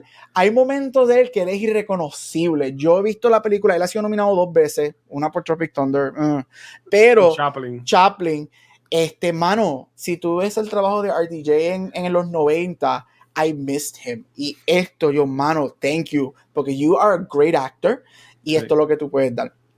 Me encantó, esos son mis tops. Obviamente esto es un, un masterpiece de película, así que es un 99.9 top para mí, usted tenga. Yo, yo, mira, eh, again, puedo estar años en el top, pero para hablar de lo que Gabriel no ha hablado, yo, yo tengo que decir que cuando yo vi a Rami Malek en un personaje que, pues, salía en unas escenas, pero como que no hacía mucho, y yo, ok, qué raro que tenés a Rami Malek, un, este, un actor acá, ah, no sé si él ganó Oscar, pero por lo menos se lo nominaron este, Desafortunadamente él ganó un Oscar. Ah, pues mira, un Academia Award winner, este, y como que no sé mucho, pero a lo último, cuando el personaje de él es el que viene y se la deja adentro a, a Tony Stark, a Tony Jr., y estaba gozando en, el cine. Porque yo sé que mucha gente no le gusta mucho a animales, por ahí me gusta mucho él. este, eso, eso a mí me gustó un montón. Este, um, el, el, cast, mira, eh, saben tanta gente que hasta yo que veía este um, White Collar en USA, Team Decay, sale en esta película, eres uno de los senadores. Y decía, mira, hasta el de White Collar sale aquí, ¿sabes? Por Jason Clark para mí, cabroncísimo, ¿sabes? También lo odié como Gary Oldman en la, en la película, pero Killian Murphy, en verdad que está está muy bien de él. Eh, me ha gustado que Alden, Han Solo, él estuvo en Cocaine Bear, por de las que yo he visto. Estuvo también en esta, que no se ha dejado joder con lo de Han Solo. Este, me alegro. Yo defiendo un poquitito solo. Este, sé que no fue perfecta, pero pues él hizo lo que pudo. Pero para mí no es tan mala como la gente dice. Yo lo que digo es que, como me gustó que se vea la película, y para mí el top grande es eh, obviamente tenemos a los que siempre salen con, con, Nolan en las películas de Nolan, que si Killian Murphy, Kenneth Branagh, ¿sabes? Como que son los que siempre salen. Sir Michael Caine. Eh, eh, Michael Caine sale en esta película. Yo no sé, no me acuerdo. Ah, pues faltó él, faltó él, pero lo sí me sorprendió que había muchos actores jóvenes buenos. So que me gusta, que me gusta como que no eran como que abrió, va, abrió las puertas a que mira, pues más gente, entren a mi reino, vengan. Tú quieres salir en Oppenheimer, tú quieres salir en Oppenheimer, tú quieres salir en Oppenheimer, vente. Este, y Matt me gustó un montón. Matt me gustó un montón cuando, cuando, cuando se, cuando se, no, para mí me gustó, es que me gustó mucho más Damon, pero cuando se entera de que existe la posibilidad de que van a joder el mundo me gustó más, me gustó más. ¿Ustedes vieron Air? ¿Ah? ¿Ustedes vieron Air? A mí me gustó más Matt Damon en Air que aquí. Ah, no, pero en, Air es un caballo. Pero, pero, pero me gustó acá cuando le dice, pero, pero, ¿cómo que se puede acabar el mundo? O sea, como que esa, ese, ese tú a tú con Eric Killian Murphy me gustó un montón, pero Killian Murphy espectacular. Y yo no sé dónde sacaron el viejito que hace de Albert Einstein. Pero. Ah, él es el que él sale en The Dark Knight en The Dark Knight Rises. Él es el que le arregla la espalda a Batman en la, en la prisión. Este, él es el, él no es. Él, él, es él, fue nominado a un Oscar en los 70, este, pero él mayormente es un stage actor. Él tiene un Tony, él, él hace teatro. Él no hace teatro y él solamente hace películas pequeñas, partes pequeñas y trabaja con Nolan de vez en cuando. Brutal. Yo, vería un sitcom de ellos dos. De Oppenheimer. Las escenas de Albert Einstein y Killian Murphy fueron excelentes. Sí, Buenísima. Un montón, en verdad. ¿Y los tuyos, Vane? Mira, mis tops son Nolan. Yo creo que Nolan encontró su película, encontró lo que le funciona a él y yo creo que él simplemente este es Nolan Super Saiyajin. Y si él va a seguir en este nivel, I'm here for it. Si él va a dejarla caer a lo tiene, no. Pero yo no sé, yo estoy de acuerdo con Gabriel esto es como si fuera un director veterano y está haciendo su última ronda. Y me preocupa, eh, porque yo digo, diablo, no la tengo ahora en una posición de que, ¿qué más tú vas a hacer? Porque tú has hecho un montón. Él tiene una filmografía diversa, excelente, y ahora estoy como que, wow, Nolan, Nolan, si este Nolan sigue, esto va a ser un monstruo. ¿Tú sabes qué va a ser? ¿Tú sabes qué va a ser ahora? James Bond. Él dijo que quiere, pero ya lo, ya lo hizo con Tenet y fue un fracaso. Yo, yo, yo, vería un James Bond de él dirigiendo a mi nene. Pero lo que pasa es que tu nene nunca va a ser ah, James Bond. Ah, Tom Holland. Ah, no, yo, muchacho, yo por favor. A, a, por favor, esta es la locura más grande que te has dicho. Acho, Acho, ponlo, ponlo en piedra. Hoy, hoy, 27 de julio. Tom Holland nunca va a ser James Bond. En el, en el 20, ni en 30 años, ni en 30 en el, años. En el 2030, apúntenlo, apúntenlo. No, ya, this seems like a crazy shit, pero este, no he terminado con mi top. Perdón, perdón. Eh, Murphy, excelente. Eh, Estoy de acuerdo, yo odio a Rami Malek. Rami Malek la sacó del parque en su escena. Todo el mundo la sacó del parque. Josh Harnett, Benny Safdie, uno de los codirectores de los Safdie Brothers. Excelente, Benny Safdie. Me encantó. Ese es el de la bomba y. El que se pone todo el sunblock. Todo el sunblock. El sunblock. El, el, tipo se la come y, y él es director, el que está brutal. Al que no le dan la este, mano. Exacto, el que Emily Blunt no mira mal. Me encantó esa escena. Este, aquí el top es Christopher Nolan. Él encontró, él encontró su level up, su nivel Super Saiyajin. Yo lo que estoy es para que él siga haciendo este tipo de proyectos. Así que, gente, recomendamos Oppenheimer. 100%. claro que sí, arranca al cine. Al cine, al cine. No se falta no se falta el respeto y vean esta película en, en una sala en, en, aquí en Canóvana o en, o en los cines de Río Hondo o en no, por favor. No, sean unos asquerosos. Vean esta película en IMAX. Si no, si no, pero un CXC por lo menos, o las de o las de San Patricia, que son grandes, las salas. Sí pueden, pero por lo menos en, el área oeste que yo digo que no tiene sala, por lo menos verla en el cine. Por, eso, no, vas a verlo en el celular, vas a verlo ahí. No hagas como Watcher, que Watcher ve las cosas en el iPad a la medianoche para hablar. Exacto. Por favor. no. Esa explosión, se llama mi teléfono, explota. Mira, yo sé que estamos para algo. Vale, ¿tú tienes algo más? No tengo más. Yo sé que vamos para pero, ya le estamos abiertos para ti. ¿Podemos darle cinco minutitos a algo que quiero mencionar? Claro. Mira, esta película, estas dos películas, obviamente empezamos a hablar, yo empecé hablando de Barbenheimer y hablamos de estas dos películas que para mí yo creo que ambas películas, si tú eres fan del cine, we won este fin de semana, right? Pero algo adicional que ganó este fin de semana, Dios mío, pero porque se me cerra el link? Es que es que el universo conspira de una manera, míralo aquí. Pero algo que, que gana este fin de semana fue el cine, los teatros, este, el box office. Y gana de una manera unprecedented para lo que son estas dos películas. Estas dos películas destruyeron, destruyeron los um, estimates que se tenían. No solamente hace cuatro meses, no hace dos meses. Destruyeron los, los estimates que habían literalmente la semana antes que salga la película. Con Barbie, originalmente la semana antes estaba en unos 100 millones de dólares y abre con 165. Oppenheimer estaba en unos 40 y abre con unos 85. Ambas películas doubling lo que ellos, lo que se estimaba para ellas. Este verano ha sido bien, este, esta boca arriba, ahí está.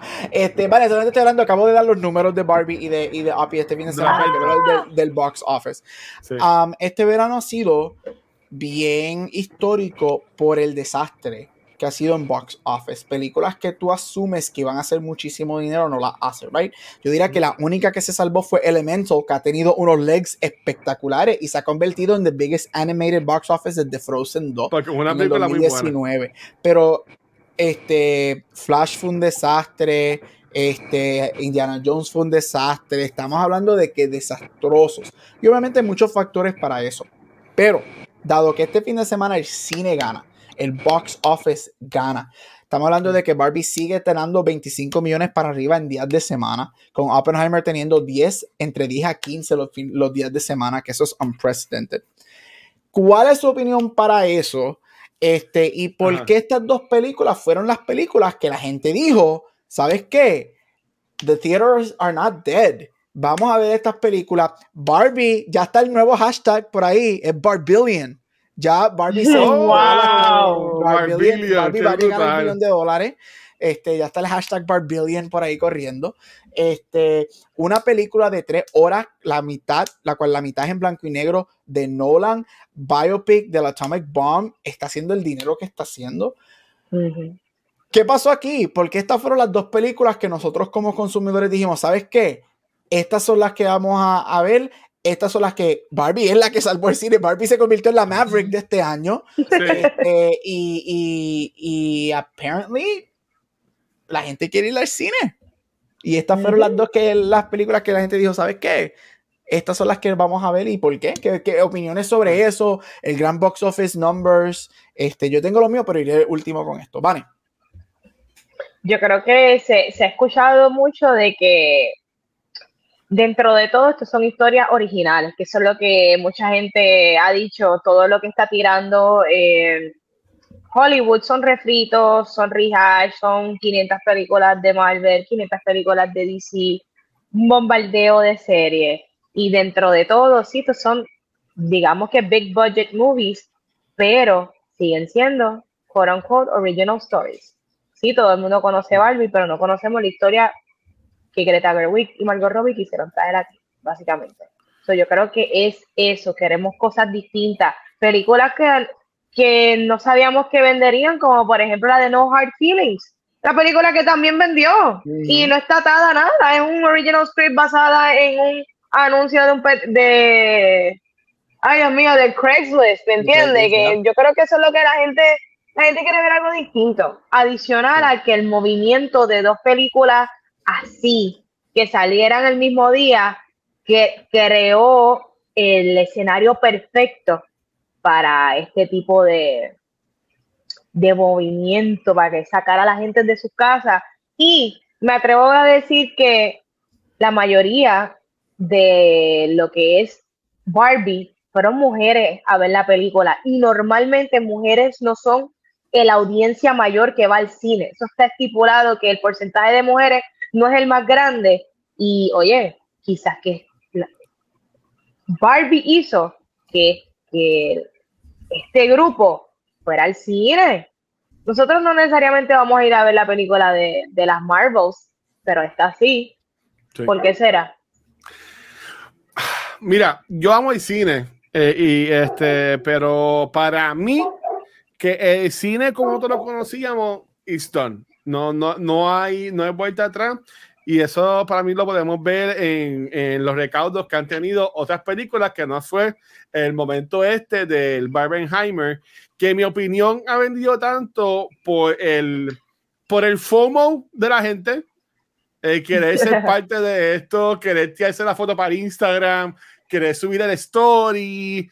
¿Tú me entiendes? Y, y, yo soy uno, que yo soy bien FOMO, yo me compro un montón de cosas, este, pero, pero yo entiendo que esto es un FOMO como que universal, ¿sabes? Como que todo el mundo quería ser parte de, de esto. Um, sin, sin, embargo, también yo diría que este, algo que también pudo haber apoyado esta película, obviamente, es, Nolan y es este Greta Gerwig, so, que tenías a la gente que era más por el pop culture, con también con los cinéfilos, que, oh, porque la película de Greta Gerwig y esto, y, y Nolan, pues también querían verlo. fue como que este match made in heaven, diría yo. Pero para mí que yo no espero que, por ejemplo, la película Ninja Turtles, que sale la semana que viene, eh, agachado, eh, Haunted Mansion que salió hoy se la tal, pues que va a estar todavía en contra de Barbie y, y, Oppenheimer. Barbie sigue siendo 20 millones todos los días. So Haunted Mansion de seguro va a ser como 15 este primer weekend. ¿Tú me entiendes? Cuando salga Blue Beat va a ser 5 chavos eh, el primer fin de semana. Tú sabes, como que, porque la gente, y tú sabes escuchar feo, y, y aquí quiero decir que yo soy uno que voy mínimo una vez al cine a la semana pero si yo puedo ver la película en dos meses en Disney Plus o en HBO Max o lo que sea, pues yo no tengo que gastar gasolina para ir a una película que solamente está en IMAX en Montelledra, para pagar 16 pesos, para pagar 20 pesos en popcorn, eh, refresco y dulce, para pagar el peaje después para poder salir de Montelledra, ¿sabes? Como que más me quedo en casa y la veo como saca en Disney Plus. Ya Flash está en, HBO Max. Eh, Guardian sale ya mismo en un par de semanas en Disney Plus. Este, Indiana Jones también seguro ya mismo la ponen en Disney Plus. So que yo entiendo que se va a convertir en eso. Los, cines se van a convertir más en como se están convirtiendo los malls aquí. Por ejemplo, el mall de Canóvana es un mall que tiene las tiendas, pues también es un evento. Tú vas y tienes, tienes zipline, tienes cosas para hacer, tienes poleras. So que el cine para mí va a seguir sobreviviendo y teniendo ventas altas como sean películas así. Eh, yo, no, yo no espero que Ninja Cheros venda, yo no, yo no espero, honestamente, de las que vienen por ahora, Dune puede que me sorprenda. Este, o maybe la de The Creator, porque está bien atada a que es el director de Rogue One, que puede que venda un poquito más, pero si tu budget es de 300 mil dólares, de millones de dólares o 400 millones de dólares, tú no vas a recuperar eso y lo que vas a tener son flops pero ya también los estudios se están moviendo a eso. O sea, hay un reportaje de que van a trabajar la secuela de la película de Dungeons and Dragons, aunque económicamente fue un flop. Porque ellos están al tanto, dijeron, ok, vamos a hacer la secuela, pero hay que buscar la forma de como que el budget no sea tanto. So, lo que yo entiendo que va a pasar es que las películas van a bajar los budgets. Eso maybe puede causar efectos especiales más porqueritas este, no, porque mira lo que no la nace con este boy que le dieron. Correcto. Sí, sí, pero no todo el mundo es Nolan. Pues Correcto, que vayan a la escuelita. Exacto, este puede hacer un masterclass este Nolan de, de, eso. Pero para mí que el cine no, no va a ser como no va a ser como antes y es espectacular y qué bueno. Y después de Caribe en Cinema con estos chavos que hizo esta semana y los pongas para remodelar el cine de Canóvana, remodelar el cine de Fajardo, este, porque para qué vas a gastar un cojón de chavo. Yo, yo no que me quiero imaginar la gente que está yendo a Oppenheimer ahora mismo en el cine de Canóvana, honestamente. o sea, yo iría para ir y son todos unos puercos, ¿sabes? Porque yo no sé cómo están haciendo. So, so, so yeah, yo entiendo que no, e, el cine como era antes no, no va a volver a pasar y, y es que además de esto, ¿qué, otra, qué otros event movies van a ver? Este, cuando venga Avengers Khan Dynasty con el Khan que sea Uy, otro yo, te aseguro, yo, te aseguro, a ti que esa película no va a ser lo que tú esperas. Por eso, o sea, yo entiendo que eh, mm, eh, este momento que estamos viviendo Oppenheimer es un momento único y entiendo que eso fue la importancia, la gente lo reconoció, por eso lo estamos disfrutando. Yo no, yo no creo que veamos películas así grandes volviendo a ser los chavos que hicieron, incluyendo a Dune incluyendo a Dune. Sí, pero Dune no tiene un budget súper caro tampoco. Este, mira, yo no estoy todavía ready para decir eso. Yo, y la razón, mi counter argument sería, es que si Barbenheimer fue un evento, sin embargo, No Hard Feelings no es un evento. En series no es un evento.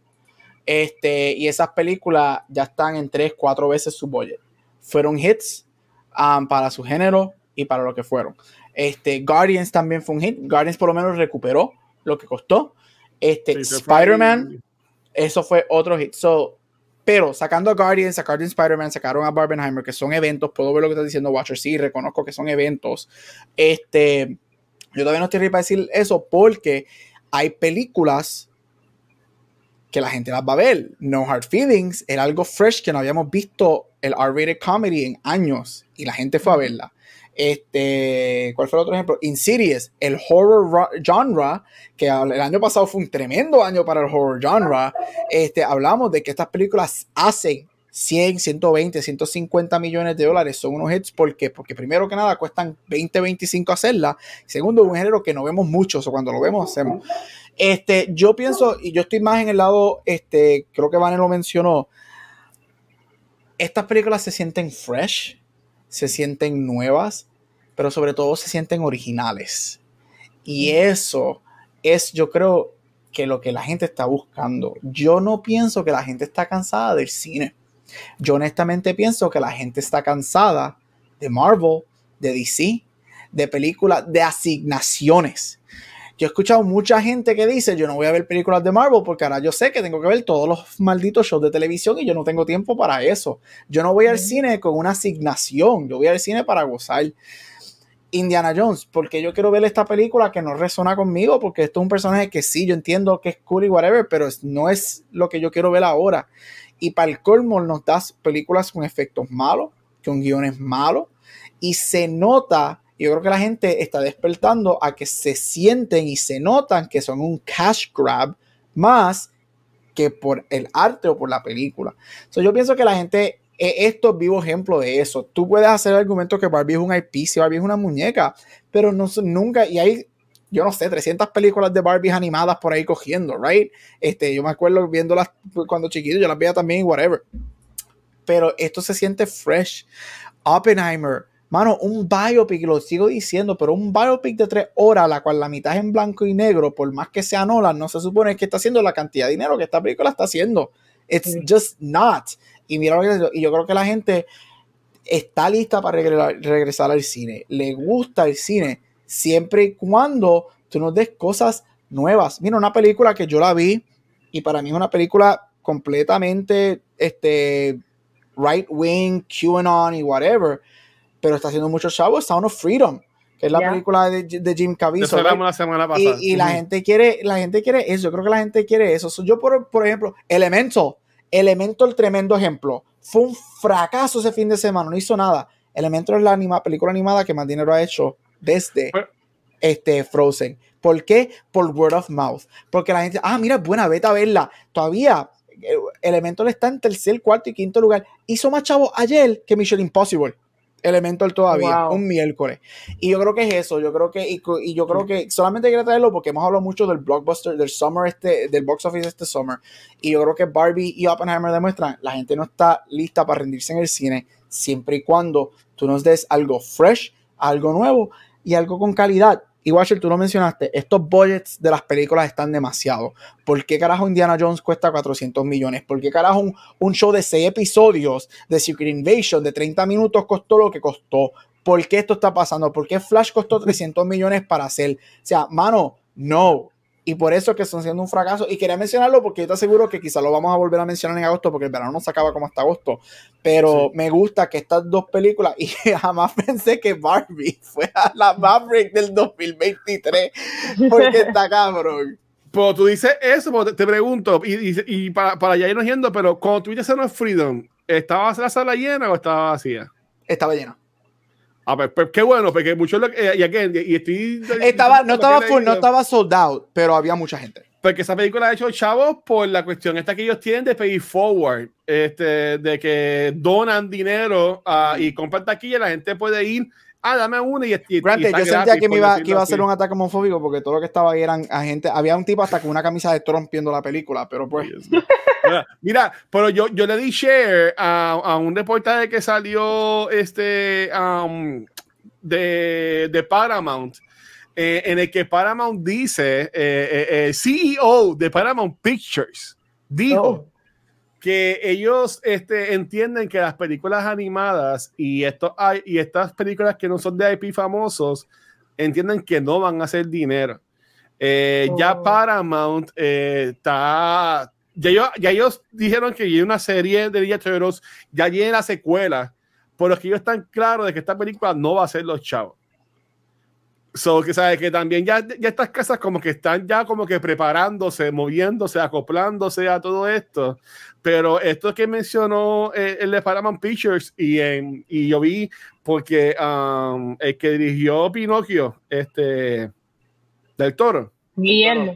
Guillermo del Toro, este, leyó como que retweet a esto, como que quejándose, porque él dijo que él entiende que las películas animadas no son, este, no hacen chao eh, y, oh, nada, después lo leen. Yo puse, puse el link ahí en el chat, lo, lo puedo también compartir en el chat de nosotros, que está bien interesante. Yo entiendo que este revolú de, de, de, la, de los strikes, de cómo van a estar dividiendo el pote ahora y, y toda la cosa. Yo entiendo que esto va a coger lo que es Hollywood y cine y lo va a cambiar para siempre. Este aunque ya hay 24 casi está cerrando ya sus negociaciones, básicamente, y ellos pueden seguir con sus películas, sería otro reportaje, pero ahí me sorprendió que este CEO de Paramount Pictures dio como que, que ellos están claros que ellos no van a hacer los chavos con Turtles, pero ya sacaron la secuela, va a sacar la serie de televisión, y que ellos entienden que si no es un IP reconocido, no va a ser chavos ahora mismo en el cine, cosa que no va a la par, con lo que Gary mencionó, películas como Son of Freedom, este, que hizo un montón de chavos, películas como No Hard Feelings, que hizo su, su dinero para atrás, ¿sabes? Pero pues esperemos que, que pase eso. Me veo más películas así, como la que hablamos acá de las muchachas, este... Um, Joyride, más películas así. Pero películas blockbusters, yo entiendo o que van a ser menos o que no van a invertir tanto chavos. Porque además Mission Impossible, Mission Impossible no va a llegar a los chavos. O sea, Tom Cruise que el año pasado hizo un cojón con, con Top Gun, este año desafortunadamente, y yo amé la película. Se va a descocotar porque Hello se fue, la, la pusieron en Pero hay, hay, hay lo que mató a Mission Impossible no es que la porque la Mission Impossible lleva por 400 millones, es que la tiraron la semana antes. yo no ah. puedo creer que Tom Cruise permitió que esa película la tiraran el fin de semana antes de Barbie y Oppenheimer. Pero, quería traer eso a la conversación. Es tarde, vamos a cortar esto. Ya llevamos tres horas aquí. Pues pero lean eso, lean eso. Hasta Christopher Miller le tira al de Paramount. La gente no está feliz con lo que ese señor dijo. Pero nada, este, vámonos ya, está bien. Bueno, ¿qué vamos a hacer ahora que estoy perdida? No, vamos, perdón, sí, vámonos, Corillo. Este, es que también yo me quedé como que falta algo más. No, este, Corillo, gracias a todo el mundo que estuvo en el chat. Esperamos que haya disfrutado este episodio de casi de tres horas de Barbenheimer. Este, creo que no lo vimos récord como quiera, hemos tenido más largo, pero gracias como quiera, Vanilla Gabriel, por estar acá. Este, la semana que viene venimos con Haunted Mansion, que esperamos que me sea no de tres horas el episodio, si no es como quiera, pues la pasamos bien. Habiendo dicho eso, Vane, ¿dónde te pueden conseguir, mi amor? Ahí me consiguen Instagram y Facebook como Vanessa dame like, pero siempre, siempre, siempre me envía los besitos. Ahí está. Dímelo, doctor. Y me puedes conseguir en todos los social media como Gabucho Graham. Ahí está. Corilla me consigue como el watch de cualquier red social y Escucha Secuencial nos consigue en cualquier proveedor de podcast. Y como siempre, gracias a Spotify for Podcasters por auspiciar este y todos estos programas. También nos puedes conseguir en Facebook, Instagram, Threads, Twitter también, que no lo uso ya. Este, pues, eh, nos pueden ver en YouTube, pero donde único nos van a ver en vivo es acá en Twitch, donde esta semana solamente grabamos este podcast, gracias a Oppenheimer. Este, pero eh, mañana voy a, estar, voy a, estar, estrenando lo que es el juego nuevo de Total Games de The Expanse, que tiene poquito para eso. Este, la semana que viene, pues tenemos pensado meterle a Back to the Movies y también este Noobs y Cultura. vamos a ver si hacemos todos los shows otra vez. Así que, habiendo dicho eso, Vane, de esto, please. Corillo, hasta aquí otro episodio de Cultura Secuencial. Nos vemos la semana que viene que vamos a estar hablando de Haunted Mansion. Así que bye. Chequeamos, mi gente. Gracias por todo.